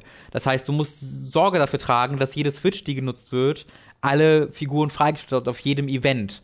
Äh, und ich kann mir jetzt schon vorstellen, was das für Desaster, was für Desastern das führen wird, dass man halt dann fehlt. einen Tag vorher merkt, ah fuck auf der einen, man hat dann ja, weiß ich nicht, 15 Switches, die dann genutzt werden, über dieses Event verteilt, weil überall äh, separat voneinander Event, äh, Turniere gespielt werden und dann fällt irgendwann, fuck auf dieser einen Switch fehlen noch diese Charaktere und dann muss irgendjemand die ganze Nacht über äh, alle 10 Minuten irgendwie das Spiel beenden oder wieder reingehen oder diesen Glitch benutzen, ich weiß nicht, ob der noch geht.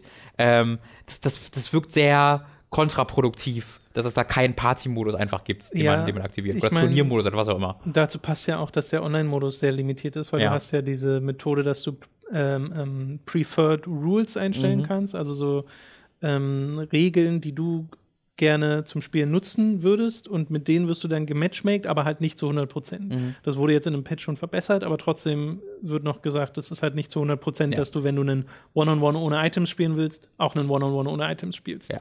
So. Nintendo möchte Äh. den Spieler nie genug, so richtig endgültige Wahl Ja, geben. es, es gibt ja auch nicht so ein dedizierte Ranked-Matches oder sowas, also da, da sind sie ein bisschen hinterher. Das ist wie so ein Elternteil, wo du darf ich, ein, darf ich, darf ich ein Magnum haben und dann bietet sie einfach, gibt sie einfach aus Prinzip ein Wassereis. Ja, ja, so ein bisschen. so, so, ich mag Wassereis, sure, aber ich würde eigentlich gerne ein Magnum haben. Mama. Es ist vor allem so komisch, weil Smash, und da liegt das Magnum, ich seh's. weil, weil Smash ja dir so viel Wahl lässt, zum Beispiel bei den Controllern. Das ist Ja. ja, genau das Gegenteil zu Ja. dem, was wir neulich Voll. mit Pokémon Let's Go hatten. Du kannst das ja mit jedem Das, Controller das ist spielen. super. Äh, und dann aber an anderen Stellen diese Einschränkung trotzdem noch hat, Ja. was ein bisschen merkwürdig ist.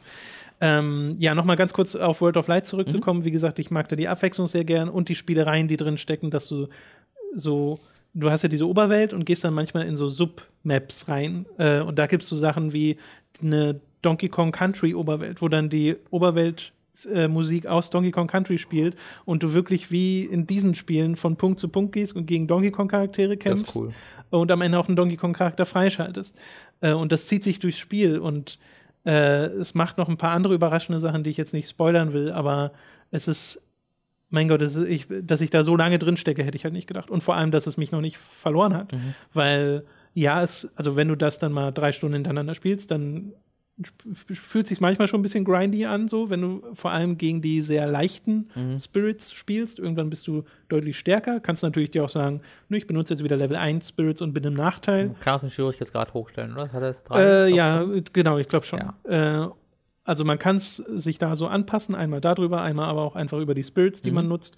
Und man bekommt auch mehr Belohnung, wenn man zum Beispiel einen Spirit nutzt, der im Nachteil ist. Mhm. So. Also da gibt es Systeme, die einen ein bisschen dazu motivieren. Äh, aber auch unabhängig davon gibt es auch Spirits im Spiel, äh, Kämpfer im Spiel, die sind anspruchsvoll, selbst wenn du den richtigen Spirits, Spirit benutzt, der ist Level 99. Du hast eigentlich maximale Power, die du gerade haben kannst.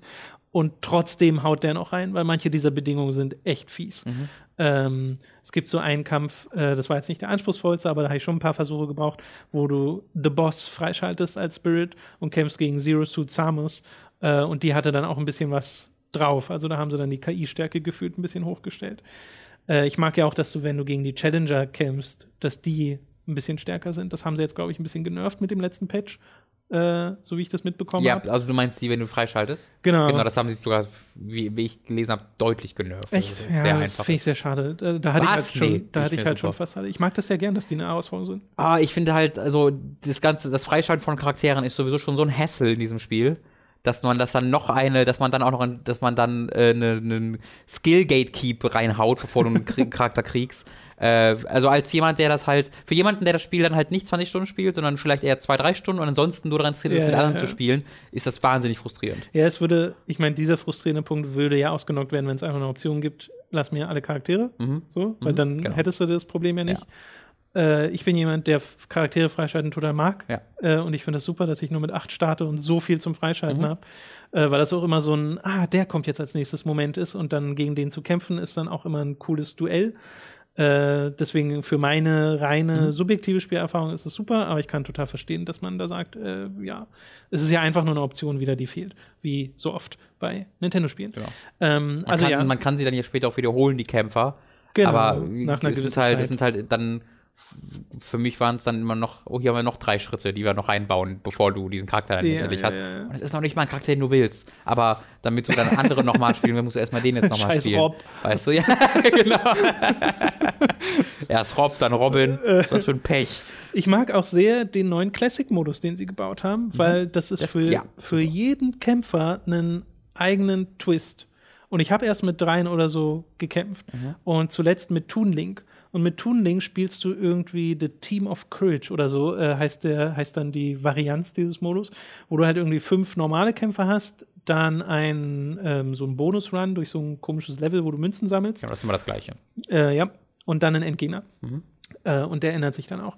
Und bei dem Toon Link wurde es einfach zu Four Swords Adventures so ein bisschen. Das heißt, ich hatte drei andere Toon Links Mhm. in anderen äh, Tunic-Farben, wie eben in diesem Multiplayer-Spielen, äh, die mit mir zusammen immer gegen die äh, Gegner gekämpft haben. so viel und auch, und auch zusammen gegen den Endgegner. Und das war äh, Ganon in seiner Schweineform aus dem Ende von Ocarina of Time. Mhm. Und das war ein richtig cooler Kampf, wo ich so dachte, wie gut ist das denn bitte? Das ist super, ja. Äh, also, dass da solche Sachen eingebaut werden, dass ich nicht immer gegen Meister oder Crazy Hand kämpfe am Genau, Ende. also das, das hatte ich bisher. Das ich habe das, glaube ich, ja. vier oder fünf mit vier oder fünf Charakteren gespielt.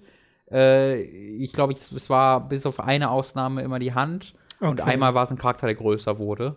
Ähm, aber halt sonst gleich war. Ja. Also da, da habe ich bisher dann das, diese sehr spektakulären Dann Sachen noch die nicht gesehen. Qualität wahrscheinlich schwankend. Aber selbst dann ist es ja trotzdem thematisch eingeordnet. Also als Bayonetta kämpfst du halt gegen die ganzen Engelcharaktere. Ja, sehr äh, zu, zum Beispiel. Ähm, und auf den entsprechenden Stages. Äh, und das ist halt trotzdem äh, sehr cool. Da, da, also, dass das eigentlich nur dieser Arcade-Modus ist und für 70 Ja. Charaktere er jeweils einen Ja. eigenen hat, äh, ist das wirklich äh, ziemlich, ziemlich nice. Gibt auch wieder so einen Shoot'em-up, wenn du gegen die Credits äh, Ja, das finde ich ein bisschen, kämpfst. das find, fand ich am Anfang super cool. Dauert aber halt eine ganze Weile, ne, fünf, fünf, vier Minuten Kann man oder in so. der Regel vorspulen. Ich hab's Man kann es nicht vorspulen, aber dann kriegst du halt nicht die Extras. Äh, Ja, ja, ja. Du, wenn du es halt äh, spielen lässt und währenddessen in so einem sehr simplen Shoot'em-up die Namen kaputt schießt, ähm, dann schaltest du halt noch Spirits frei und Ja, genau, Währung ein und so. Und wenn du es überspringst, tust du es nicht. Das heißt, ich will es eigentlich überspringen, weil es so lange dauert. Eigentlich so lange wie der ganze Modus davor. Aber andererseits. So lange nur auch wieder nicht, äh, aber ja, aber so, also mehr als acht bis zehn Minuten brauchst du ja eigentlich nicht für die vier Kämpfe davor. Äh, zumindest meine das Erfahrung. weiß ich jetzt gar nicht, wie, wie lang es insgesamt ist. Aber ähm, ja, aber dann kriegst du halt die paar Bonus-Items nicht. Ja, Ist- genau. ist das- also ist ja- ei- eigentlich kann man, ich glaube, so richtig wichtig sind die Bonus, Nee. die, die Items nicht, die man da Nee, bekommt. so, es gibt so viel. Man schaltet ja wirklich die ganze Zeit Sachen frei. Es gibt ja auch dieses Challenge-Board.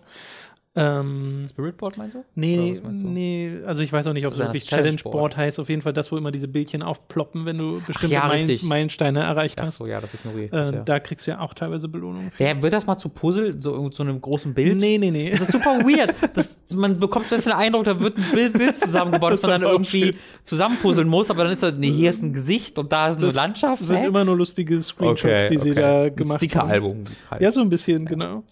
Äh, also ja, ich bin bisher hellauf begeistert von diesem Spiel. Äh, so richtig, richtig drin. Ich will es jetzt gerade weiterspielen, weil es mir so viel Spaß macht. Weil mir auch die neuen Charaktere Spaß machen. Incineroar, also Fuegro, wie er im Deutschen heißt, äh, mag ich auch super gern. Hätte ich am Anfang nicht erwartet. Ist tatsächlich der langsamste Charakter im Spiel, rein Mhm. von der Gehgeschwindigkeit.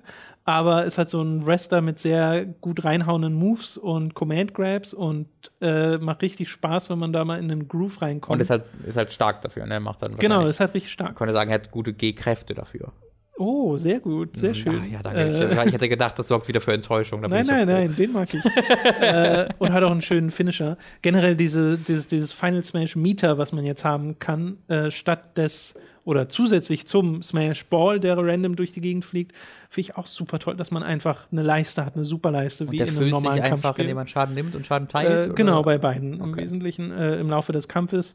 Äh, und ist, glaube ich, da bin ich mir jetzt nicht 100% sicher, ist, glaube ich, eine sch leicht schwächere Version des Supers, Okay. das man sonst macht. Bin ich mir jetzt aber, wie gesagt, nicht, nicht so ganz sicher. Und es gibt ja jetzt auch den Fake Smash Ball, da hatten wir auch ein paar lustige Situationen in unserer Vier-Spieler-Partie Ja. drin. Äh, und auch im Multiplayer kannst du ja ganz viel einstellen, kannst ein Turnier machen, kannst verschiedene äh, Items einstellen und so. Diese Individualisierung gab es ja schon immer. Äh, das ist der Wahnsinn, was alles drinsteckt in diesem Spiel. Das ist sehr dickes Spiel. Äh, ich ich fände es halt immer noch, also bei mir ist halt der, der Wunsch nach einer Story äh, sehr, sehr groß. Äh, bei mir gab es jetzt sehr viele Modi, die mir Spaß machen. Ich werde es auf jeden Fall auch noch ein bisschen weiterspielen, äh, um einfach mal zu gucken, ob ich da ähm, noch mehr reinkomme als in der Vergangenheit. Aber ich mag es ja auch jetzt schon ganz gern. Ähm, Du spielst Bayonetta, so wie ich das höre. äh, ja, also das war halt vor allem daran liegt, dass ich halt noch nicht viele Charaktere habe, die ich spielen kann. Mhm.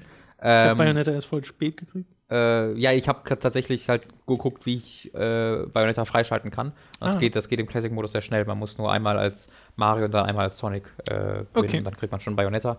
Äh, und ich dachte mir halt, okay, wenn ich jetzt eh eine ganze Weile hier alles freischalte, dann will ich zumindest einen Charakter mal angucken, den ich konkret gerne spielen würde, einfach weil ich den Charakter mag.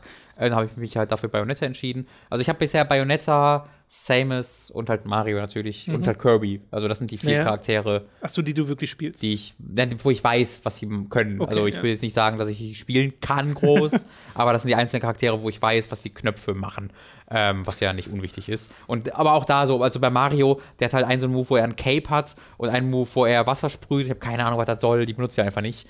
Ähm, deswegen, also ich kann diese Charaktere nicht. Ich weiß nur ungefähr, was sie machen. Okay. Ähm, und da würde ich, also deswegen habe ich halt gerade viele Modi, die ich spielen kann, die ich, die ich gut finde, die mir, die mich unterhalten. Äh, ich habe halt keinen Modus, wo ich so sage, yes, geil. Ähm, was halt dieser Story-Modus wäre, wenn es ihn gäbe. Also wenn die World of Light eine, eine, eine, eine Story hätte und Dialoge zwischendurch Ja, das macht sie tatsächlich Zwischensequenzen, ähm, dann wäre das quasi der Modus, von dem ich so richtig begeistert wäre. Ist sogar sehr eigenartig, weil du hast diesen, den Trailer, den es im Wesentlichen schon gab, ist das Intro von World so of Light. weird. Das aber mit, zuerst. mit einem Untertitel, der nicht erzählt wird. Nicht synchronisierte also, Untertitel. ja. Und auch so Untertitel, die einfach so, also aussieht, als ob jemand so die, die, die, die, die Standard-Font in der Premiere benutzt hat. Das ist super weird. Das ist wirklich mega weird. Das, das, das habe ich gar nicht verstanden.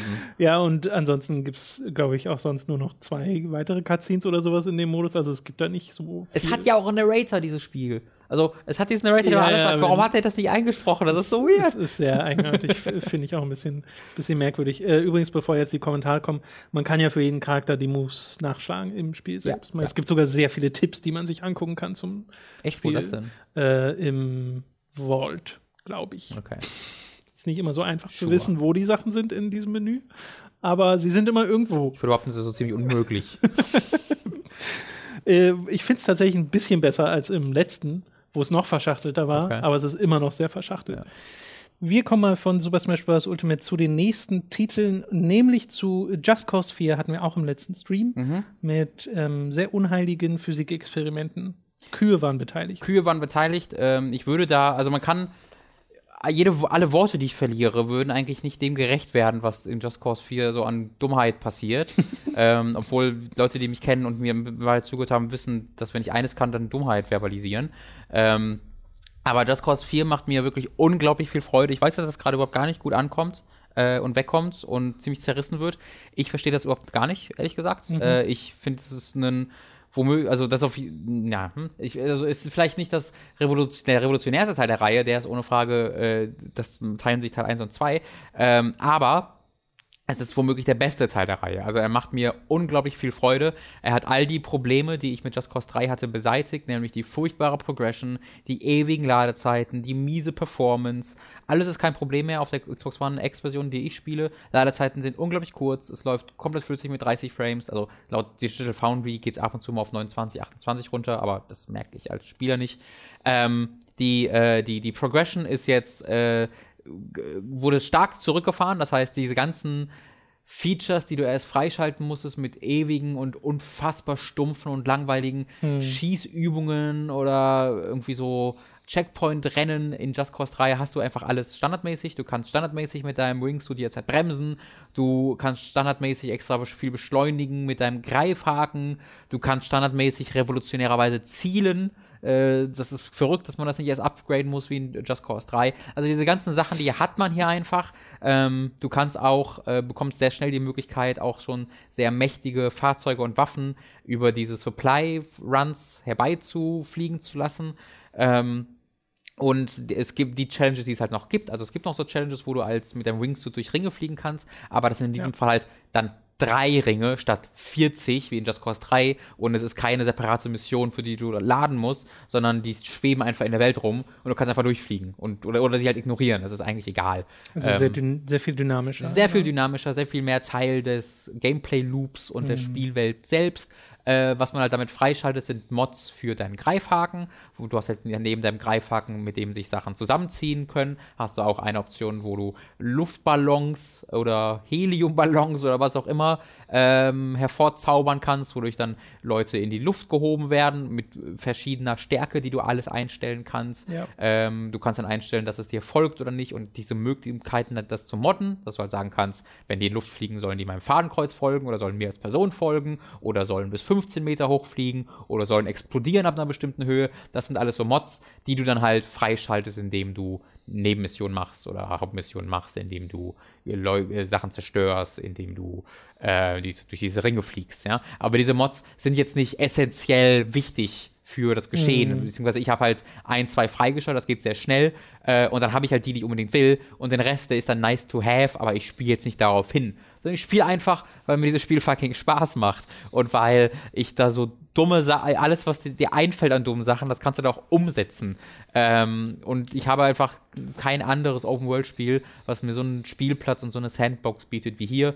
Zusätzlich hast du natürlich auch noch Wirbelstürme und Gewitterstürme und sonstige Sachen, durch die du fliegen kannst. Finde aber witzig, dass die erst jetzt auftauchen. Äh, ja, die sind nicht so ein großer Teil, wie ja, das Marketing ja, ja. dir halt glauben lassen wollen. Ähm, aber ich bin sehr begeistert von dem Spiel. Äh, es ist grafisch kein Überhit. Auf dem PC scheint es doch deutlich mehr Probleme zu geben auf der, als auf der Konsole. Oh. Bei mir, also ich habe ab und zu mal unscharfe Texturen, ja. Und es, wenn ich nah an Charaktere rangehe, sehen die nicht gut aus. Und vor allem die Zwischensequenzen sind ein absolutes Desaster, mhm. weil die so schlecht aufgelöst sind und so schlecht codiert sind und die Charaktere einfach so aussehen, wie sie aussehen. Äh, aber in der Spielwelt selbst fällt mir jetzt wenig auf, was mich so richtig rausreißt, wenn ich den Kommentaren im Internet glauben darf, wo, was ich äh, einfach mal mache, entgegen besseren Wissens, ähm, dann äh, scheint es auf dem PC noch ein deutlich größeres Problem zu sein. Ähm, ich finde halt, dass das ist ein gut aussehendes Spiel mit, mit echten Spitzen, wo es richtig gut aussieht und echten Tälern, wo es richtig schlecht aussieht. Aber insgesamt ist das so, ja, das ist, das, das ist gut. Äh, und dann hat es halt eine überragende Physik, ein überragendes Physiksystem. Ja äh, was das, was so eigentlich kein anderes Spiel macht in der modernen Zeit. Ja, ihr müsst euch eigentlich nur mal ein paar Clips von dem Spiel angucken. Das findet man relativ schnell, wenn man irgendwie nach dem Hashtag sucht mhm. oder so. Äh, oder nach Highlights Cuts oder ihr schaut mal in unseren Stream rein. Äh, und wenn ihr dann denkt, nee, das ist eher nichts für mich, mhm. dieses Sandbox-artige, ich mache jetzt aus eigenem Antrieb heraus fünf Ballons an mein Fahrzeug, zwei Raketenantriebe und düster mit durch die Gegend. Also ich bin eine äh, Kuh und dann suche ich mir eine Kuh, die ich auch noch rantether. Äh, dann wird halt Just Cause wahrscheinlich nicht so richtig nee. was für euch sein, weil man kann es auch als Third-Person-Shooter einfach nur spielen und du mhm. sagst zwar, die Shooting-Mechaniken sind besser, aber trotzdem Deutlich besser, reicht, sind okay. Ja, genau, aber trotzdem reicht das ja dann nicht nee. allein aus. Um also sie machen Spaß, so, sie unterhalten mich. Ich habe jetzt ja. nichts dagegen. Ich kann auch mal eine Mission spielen, wo ich nur baller, mhm. so, wo ich dann nicht groß mache und das macht mir dann Freude. Äh, aber äh, nicht halt drei Stunden lang. Genau, Stunden. ja, ja. ja. Äh, deswegen muss man, glaube ich, diesen ähm, bisschen kreativen Antrieb mitbringen, dann zu sagen, okay, ich, ich äh, mache jetzt ja auch ein bisschen Blödsinn. Mhm. Aber wenn man das dann macht, meine Güte, ja. hatten wir einen Spaß in dem Stream. Wirklich. Und es ist, ist, halt eigentlich immer das Ding von Just Cause gewesen. Ne? Die Story-Missionen waren immer Blödsinn. Ja. Die waren nie spannend, gut, ich mein, auch und Just Cause 2 nicht. Das wäre ja wünschenswert, dass sie ja, irgendwann mal sagen, lass mal nicht mehr eine ernste Story versuchen zu erzählen, sondern lass mal eine Saints Row Geschichte oder sowas erzählen. Ich würde tatsächlich dafür argumentieren, dass dieses Spiel keine Story braucht. Oder gar stattdessen keine, ja. irgendwie einfach so Vignetten so wie irgendwie. Breath of the Wild, du kommst am Anfang aus der Höhle. ja, ja. Und das war's. Ja, nee, dass man einfach die, die Welt an, äh, voll macht mit Charakteren, die lustig sind und dumm sind und die dann einfach sagen, ey, guck mal hier, da ist ein, hier, äh, mein, mein Haus ist, äh, fliegt gerade durch die Gegend. Ich habe zu viele Ballons versehentlich dran gehauen. Kannst du das mal zurückbringen? Wa warum nicht? Warum nicht? Ja, ja, genau. Eher so ein Szenario machen als Genau. weniger eine richtige Story. Genau. Ja, gut. Aber äh, finde ich an und für sich schön, dass das äh, Es zumindest dir wirklich- dann gefällt. Es macht äh, mir, ich bin allein auf der Welt damit anscheinend, aber es macht mir wirklich unglaublich viel Spaß. Äh, von dem einen Chaos ins nächste Chaos. Earth Defense Force 5 hast du auch noch gespielt. Genau, das wollte ich nur mal kurz erwähnen, weil ich habe das noch nicht so viel gespielt. Äh, werde auf jeden Fall nächstes Jahr noch mal drüber reden. Ich hoffe, dass ich noch jemanden finde, mit dem ich das spielen kann. Falls ihr Interesse habt, in der Community das online zu spielen, ähm, schreibt mich mal auf dem Discord an. Äh, also ich bin auch auf dem Discord-Server unterwegs. Ähm, oder auf, am besten auf Twitter. Auf Twitter sehe ich es am ehesten. Äh, vielleicht können wir da mal ein paar Runden online zusammen spielen. Äh, denn Earth Defense Force 5 ist mal wieder großartig. Äh, es ist sehr Earth Defense Force, was halt Earth Defense Force ist. Äh, Das will ich doch hoffen. mit einem seltsamen, langsamen Anfang. Es hat so ein riesiges Tutorial, wo du dreiviertel Stunde, halbe Stunde durch, äh, also läufst vor allen Dingen, ohne eine Waffe zu haben. Also dreiviertel Stunde ist viel gesagt, halbe Stunde vielleicht. Okay. Läufst du durch so einen großen Militärkomplex, einfach nur leere Lagerhallen im Grunde sind, Ja. weil du ein Zivilist bist. Und dann läufst du da durch und dann hast du diese unfassbar lustigen, schlechten Dialoge. Also das Original, du, du, du hast quasi so eine Tour von der Militäranlage dort mit, von einem Soldaten. Und läufst du einfach durch die Gegend und dann äh, bekommt so, kommt so ein Funkspruch durch die Basis, wo Original einer schreit so, Oh my God, the monsters, they're killing us! Ah, ah, ah! Und dann stirbt er halt laut schreiend am Funkspruch und dein Typ reagiert so, haha, don't mind, don't mind them, they're just kidding. Und das geht, das zieht sich dann so durch, weil du halt als Tourist oder als Zivilist nicht nervös gemacht werden sollst. Also es ist so dumm, weil es so offensichtlich ist, dass gerade die Welt untergeht. Ja. Äh, und er sagt, ah, nein, nein, äh, alles gut. Äh, allgemein, die Dialoge in diesem Spiel sind unglaublich scheiße und schlecht übersetzt und dadurch unglaublich lustig und unterhaltsam. Äh, this isn't a, this isn't a World War, this is a Space War. Ist einer meiner Lieblingsdialoge, die ich je gehört habe. Und davon ist jede Mission nur du- durchsetzt. Also die reden halt ununterbrochen, diese Leute. Und halt immer mit eigens geschriebenen Dialogen, die unglaublich lustig sind. Ähm, und dann kann, äh, tötest du halt massig Roboter und Alienwesen ähm, und schaltest halt unglaublich viele Waffen und Fahrzeuge und Gibt es da schon was Nennenswertes Neues? Artillerieschläge frei. Ich habe da noch nichts groß nennenswertes Neues gefunden. Mhm. Ich würde auch sagen, dass ich vielleicht gar nicht erkennen würde, wenn was groß Neues. Oh, ja, das kann auch sein. Äh, würde ich, also ich habe, ich hatte halt schon neue Umgebungen gesehen. Ja. Äh, äh, aber ich habe jetzt zum Beispiel noch keine neuen Gegnertypen gesehen. Okay. Aber ich weiß ja, dass es die gibt. Ich, ich habe halt erst zwölf Missionen gespielt, von 110 sind es, glaube ich. Äh, spiele die im Online-Modus. Was sehr dumm ist, ist, dass äh, der Online-Modus und der Singleplayer-Modus getrennt ist voneinander. Das heißt, wenn ich im Singleplayer-Modus ähm, bei Mission 15 angekommen bin, kann ich im Online-Modus nicht einfach einen eigenen Serverraum aufmachen, wo ich bei Mission 15 starte, sondern wenn ich den Online-Modus vorher noch nicht gespielt habe, dann kann ich selbst nur auswählen, dass ich bei der ersten Mission starte. Ähm, was ich aber machen kann, ist, die, mir die Serverliste angucken und auch sagen kann, hier, ich will nur Level 1 bis 10 angezeigt bekommen, Leute, die dort sind. Und dann kann ich halt bei dem Level starten, das ich will, wenn ich das halt finde. Also oft ist es dann so, ich würde eigentlich gerne bei Mission 13 weitermachen, weil ich Mission 12 letztens gemacht habe. Der ist gerade bei Mission 14, okay, mache ich halt da und dann Ja. überspringe ich halt 13. Ist aber so ein bisschen äh, nicht so einfach, wie es sein sollte. Ich würde ganz gerne einfach dann sagen, okay, dann gehe ich jetzt in Singleplayer und spiele da die Mission 13. Kann ich aber nicht, weil ich das da nicht freigeschaltet habe. Ähm, es, ich finde es grafisch gar nicht mal so unbeeindruckend, äh, weil es einfach durch die Menge der Kreaturen, die Sachen, die einstürzen, der Blutsplatter, der überall äh, hinklatscht, äh, das sieht, das ist wirklich auf seine eigene Art und Weise spektakulär, ja. Ähm, und es macht mir wieder sehr, sehr viel Freude, dann als Air Raider da so Artillerieschläge zu ordern und dann mir einen Tank zu holen Ja. äh, und dann die anderen Leute zu unterstützen. Ähm, ich ich finde immer noch, das ist ein wirklich tolles Spiel, ein, ein Ja. sehr einzigartiges Spiel, äh, der vor allen Dingen halt im Splitscreen oder im, im Online-Modus so seine ganze, ja, seine ganze Stärke entfaltet. Ich finde die Vorstellung sehr schön, dass du in der letzten Woche in Just Cause 4 so Explosionen und Physikspielereien hattest, dann zwischendurch so Gris, dann, dann, zu, dann zu Earth Defense Force Ja, gegangen ja, bist. stimmt. Das, ja, das ist sehr, sehr schön, was so im Dezember noch alles erscheint. Das ist Ja, gar nicht so wirklich so. üblich. Äh, ist jetzt, oder ist das doch, ist auch im Dezember erschienen. Persona 5 Dancing in Starlight Mhm. äh, ist erschienen und ja noch das andere, nämlich Persona 3 Dancing in Moonlight? Moonlight. ja, war glaube ich schon. Ja, Ja. Ähm, aber also wir haben jetzt spezifisch Persona 5 Dancing Mhm. gespielt.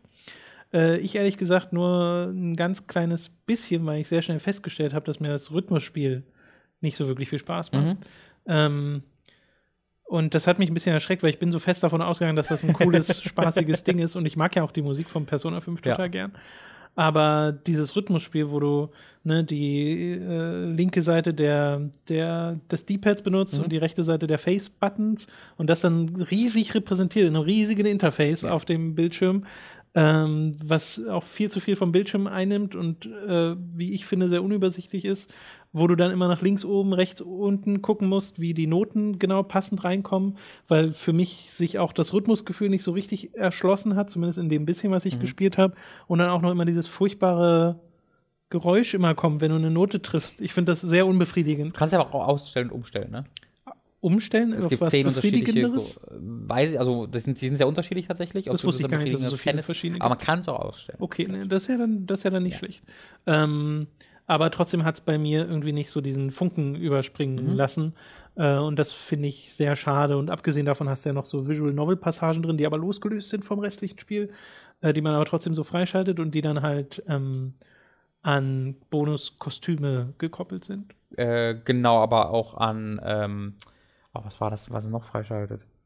Ich habe es leider vergessen. Ich glaube, es schaltet noch irgendwas frei, aber ich weiß jetzt leider nicht was. Kann sein. Ja. Äh, ich habe auch in der Trophy gesehen, dass man irgendwie in die Räume der Leute kann, aber das habe ich auch noch nicht freigeschaltet. Also ich habe jetzt fast, also du schaltest halt nach und nach in Fünfer-Schritten Songs frei. Ja. Ich glaube, es gibt insgesamt irgendwie 20 Songs oder 90, es gibt nicht so viel, oder 22, äh, wirklich nicht so viel, wovon halt auch viele Remixes sind.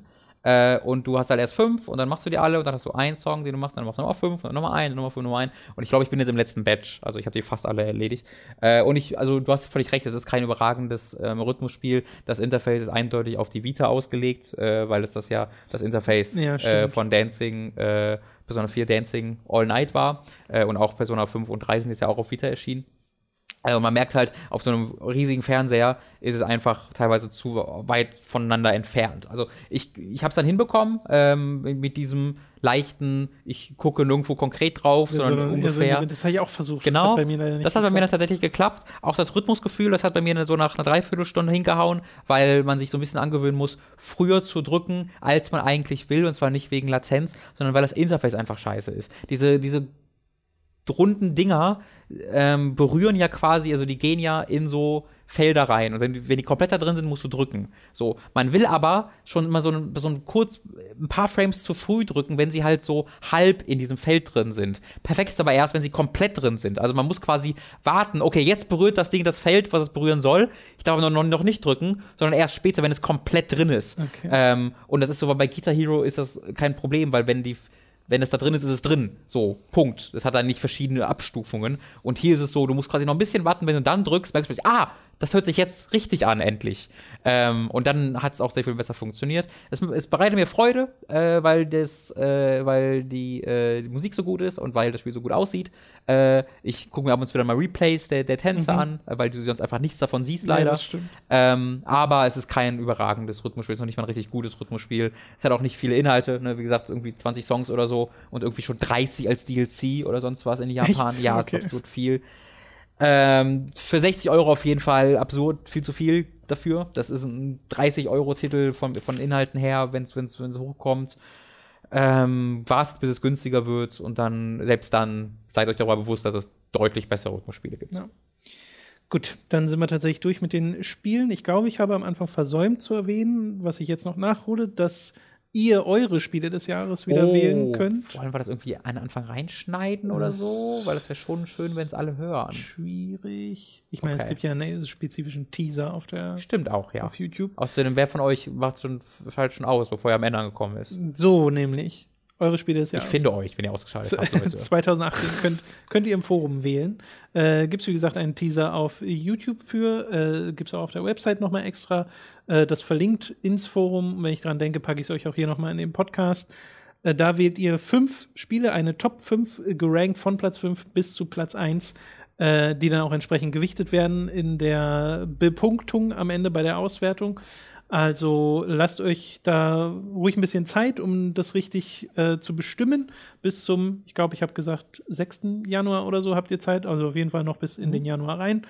Ähm, schaut euch das mal an. Könnt ihr euch mal auch anschauen, was die anderen so gewotet haben. Ich habe mal diese eine Wikipedia-Liste verlinkt, wo die Spiele aufgezählt sind. Die ist nicht 100% vollständig, aber ist eine gute Orientierung. Ähm, und vielleicht könnt ihr euch da ein bisschen inspirieren lassen. Ja, das wollte ich nur noch unterbringen. Do it. Das macht immer sehr viel Freude. Genau, und das Ähm, Ziel ist- Vor allen Dingen, wenn ihr die gleiche Meinung habt wie ich. Das, das Ziel ist, im nächsten Jahr wieder äh, David und Co. ranzuholen, sich vor den Greenscreen zu Ja, setzen. wir wissen noch nicht so genau, wen exakt wir da jetzt Ja, haben werden genau. oder wie viele Leute. Das müssen wir dann mal nächstes Jahr Richtig. ausklabüsern. Alles klar, dann äh, seien an dieser Stelle nochmal patreon.com slash hooked erwähnt und steadyhq.com äh, slash hooked, glaube ich, so. Die Links kriegt ihr auch nochmal in der Beschreibung. Äh, da könnt ihr uns nämlich unterstützen und ab 5 Dollar bzw. Euro erhaltet ihr Zugriff auf alle exklusiven Inhalte. Jetzt am Samstag ging zum Beispiel die letzte Folge Hooked on Topic online, die exklusiv war, zu unseren Spielen des Jahres 2004. Also das Jahr, in dem Prince of Persia Warrior of Inn rauskam, das Jahr, wo edgy Spiele noch cool waren. Ach, So. also cool sind sie immer noch. Cool sind sie Nur selbstverständlich. leider immer noch. Gottes kann die Welt sie nicht mehr wertschätzen.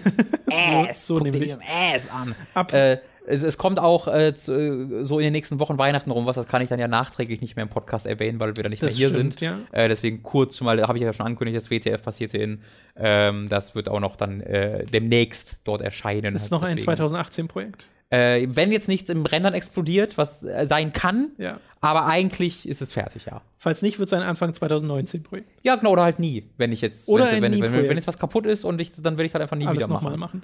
Äh, nein, das hoffen wir natürlich nicht. Ab äh, 25 Dollar bzw. Euro werdet ihr zu einem Podcast-Produzenten und werdet namentlich im Podcast erwähnt. Wir bedanken uns jetzt nämlich bei den folgenden Podcast-Produzenten.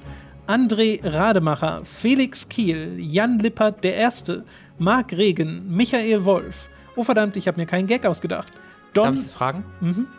Ist Mark Regen ein, der Name oder heißt er jemand, der sagt, er mag Regen? Nein, nein, Mark. Okay, Mark Regen ist sein Name. das fand ich kurz wichtig. Don Hallo, Marc. Stylo, Lignum, Michael mit Grünkohlwiesel und außerdem auch Numimon, Markus Ottensmann, McLovin 008, Julia Marinic, Jan Lippert II., Simon Dubicai, Sebastian Diel, Noah der Große, Rose New Dawn, Lennart Struck, Christian Hühndorf. Danke und Glückwunsch zu 201 Mal Hooked FM und vier Jahre Hooked Magazin. Kein Ding. Günni des Weiteren, Hauke Brav, Lisa Willig, gehorcht dir nicht. Formel Hooked Fan Nummer 1. Max Geusser, Lisa Willig, aber mit Ditto-Gesicht und enttäuscht, weil der Kampf vorbei ist. ja, das, Gott, das steht da einfach ganz. das ist eine schöne Vorstellung. Eines der Pokémon Ja. einfach. Aber ey, ich wollte doch gerade. Oliver Es gab Zirfers, hier ein Missverständnis. Raun, Der Hamster, Pavodionus, Eisenseele, Stefan T-Bone, Lighty 1996, Gastian, die Epic Snowwolf, Autaku, Zombie und Wintercracker und Retroprinz wünscht einen guten Rutsch ins neue Jahr. Danke, Hooked. Danke euch, ihr seid. Danke So, euch. ihr, seid ihr seid die Vögel, die alle mögen. Weißt du, es gibt ja so, es gibt ja so Krähen und Raben, also sagen wir mal so, äh, Krähen oder Raben. Ich ihr seid mag diese, Krähen und Raben. Ich würde euch beim, beim Namen nennen, aber ich kenne keine Vögel mit, beim Na Wellensittiche. Ihr seid Robins. Ihr seid kleine Robins, seid ihr, die so durch die Gegend flattern und äh, den Tag versüßen. so und, kleine Rotkehlchen. und äh, also, äh, Vögel hier, die machen doch auch Honig und so, hier, die, die bestäuben. ihr, ihr seid, ohne euch wäre die Welt ohne F F Blumen. Und Und Honig. Das soll es gewesen sein für diesen Podcast für dieses Jahr. Wir hören uns dann noch im Jahresrückblicks-Podcast und ansonsten dann im nächsten Jahr wieder.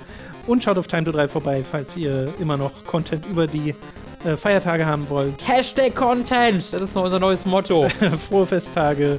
Hashtag machbar, Hashtag Content. Bis zum nächsten Mal. Tschüss. Tschüss.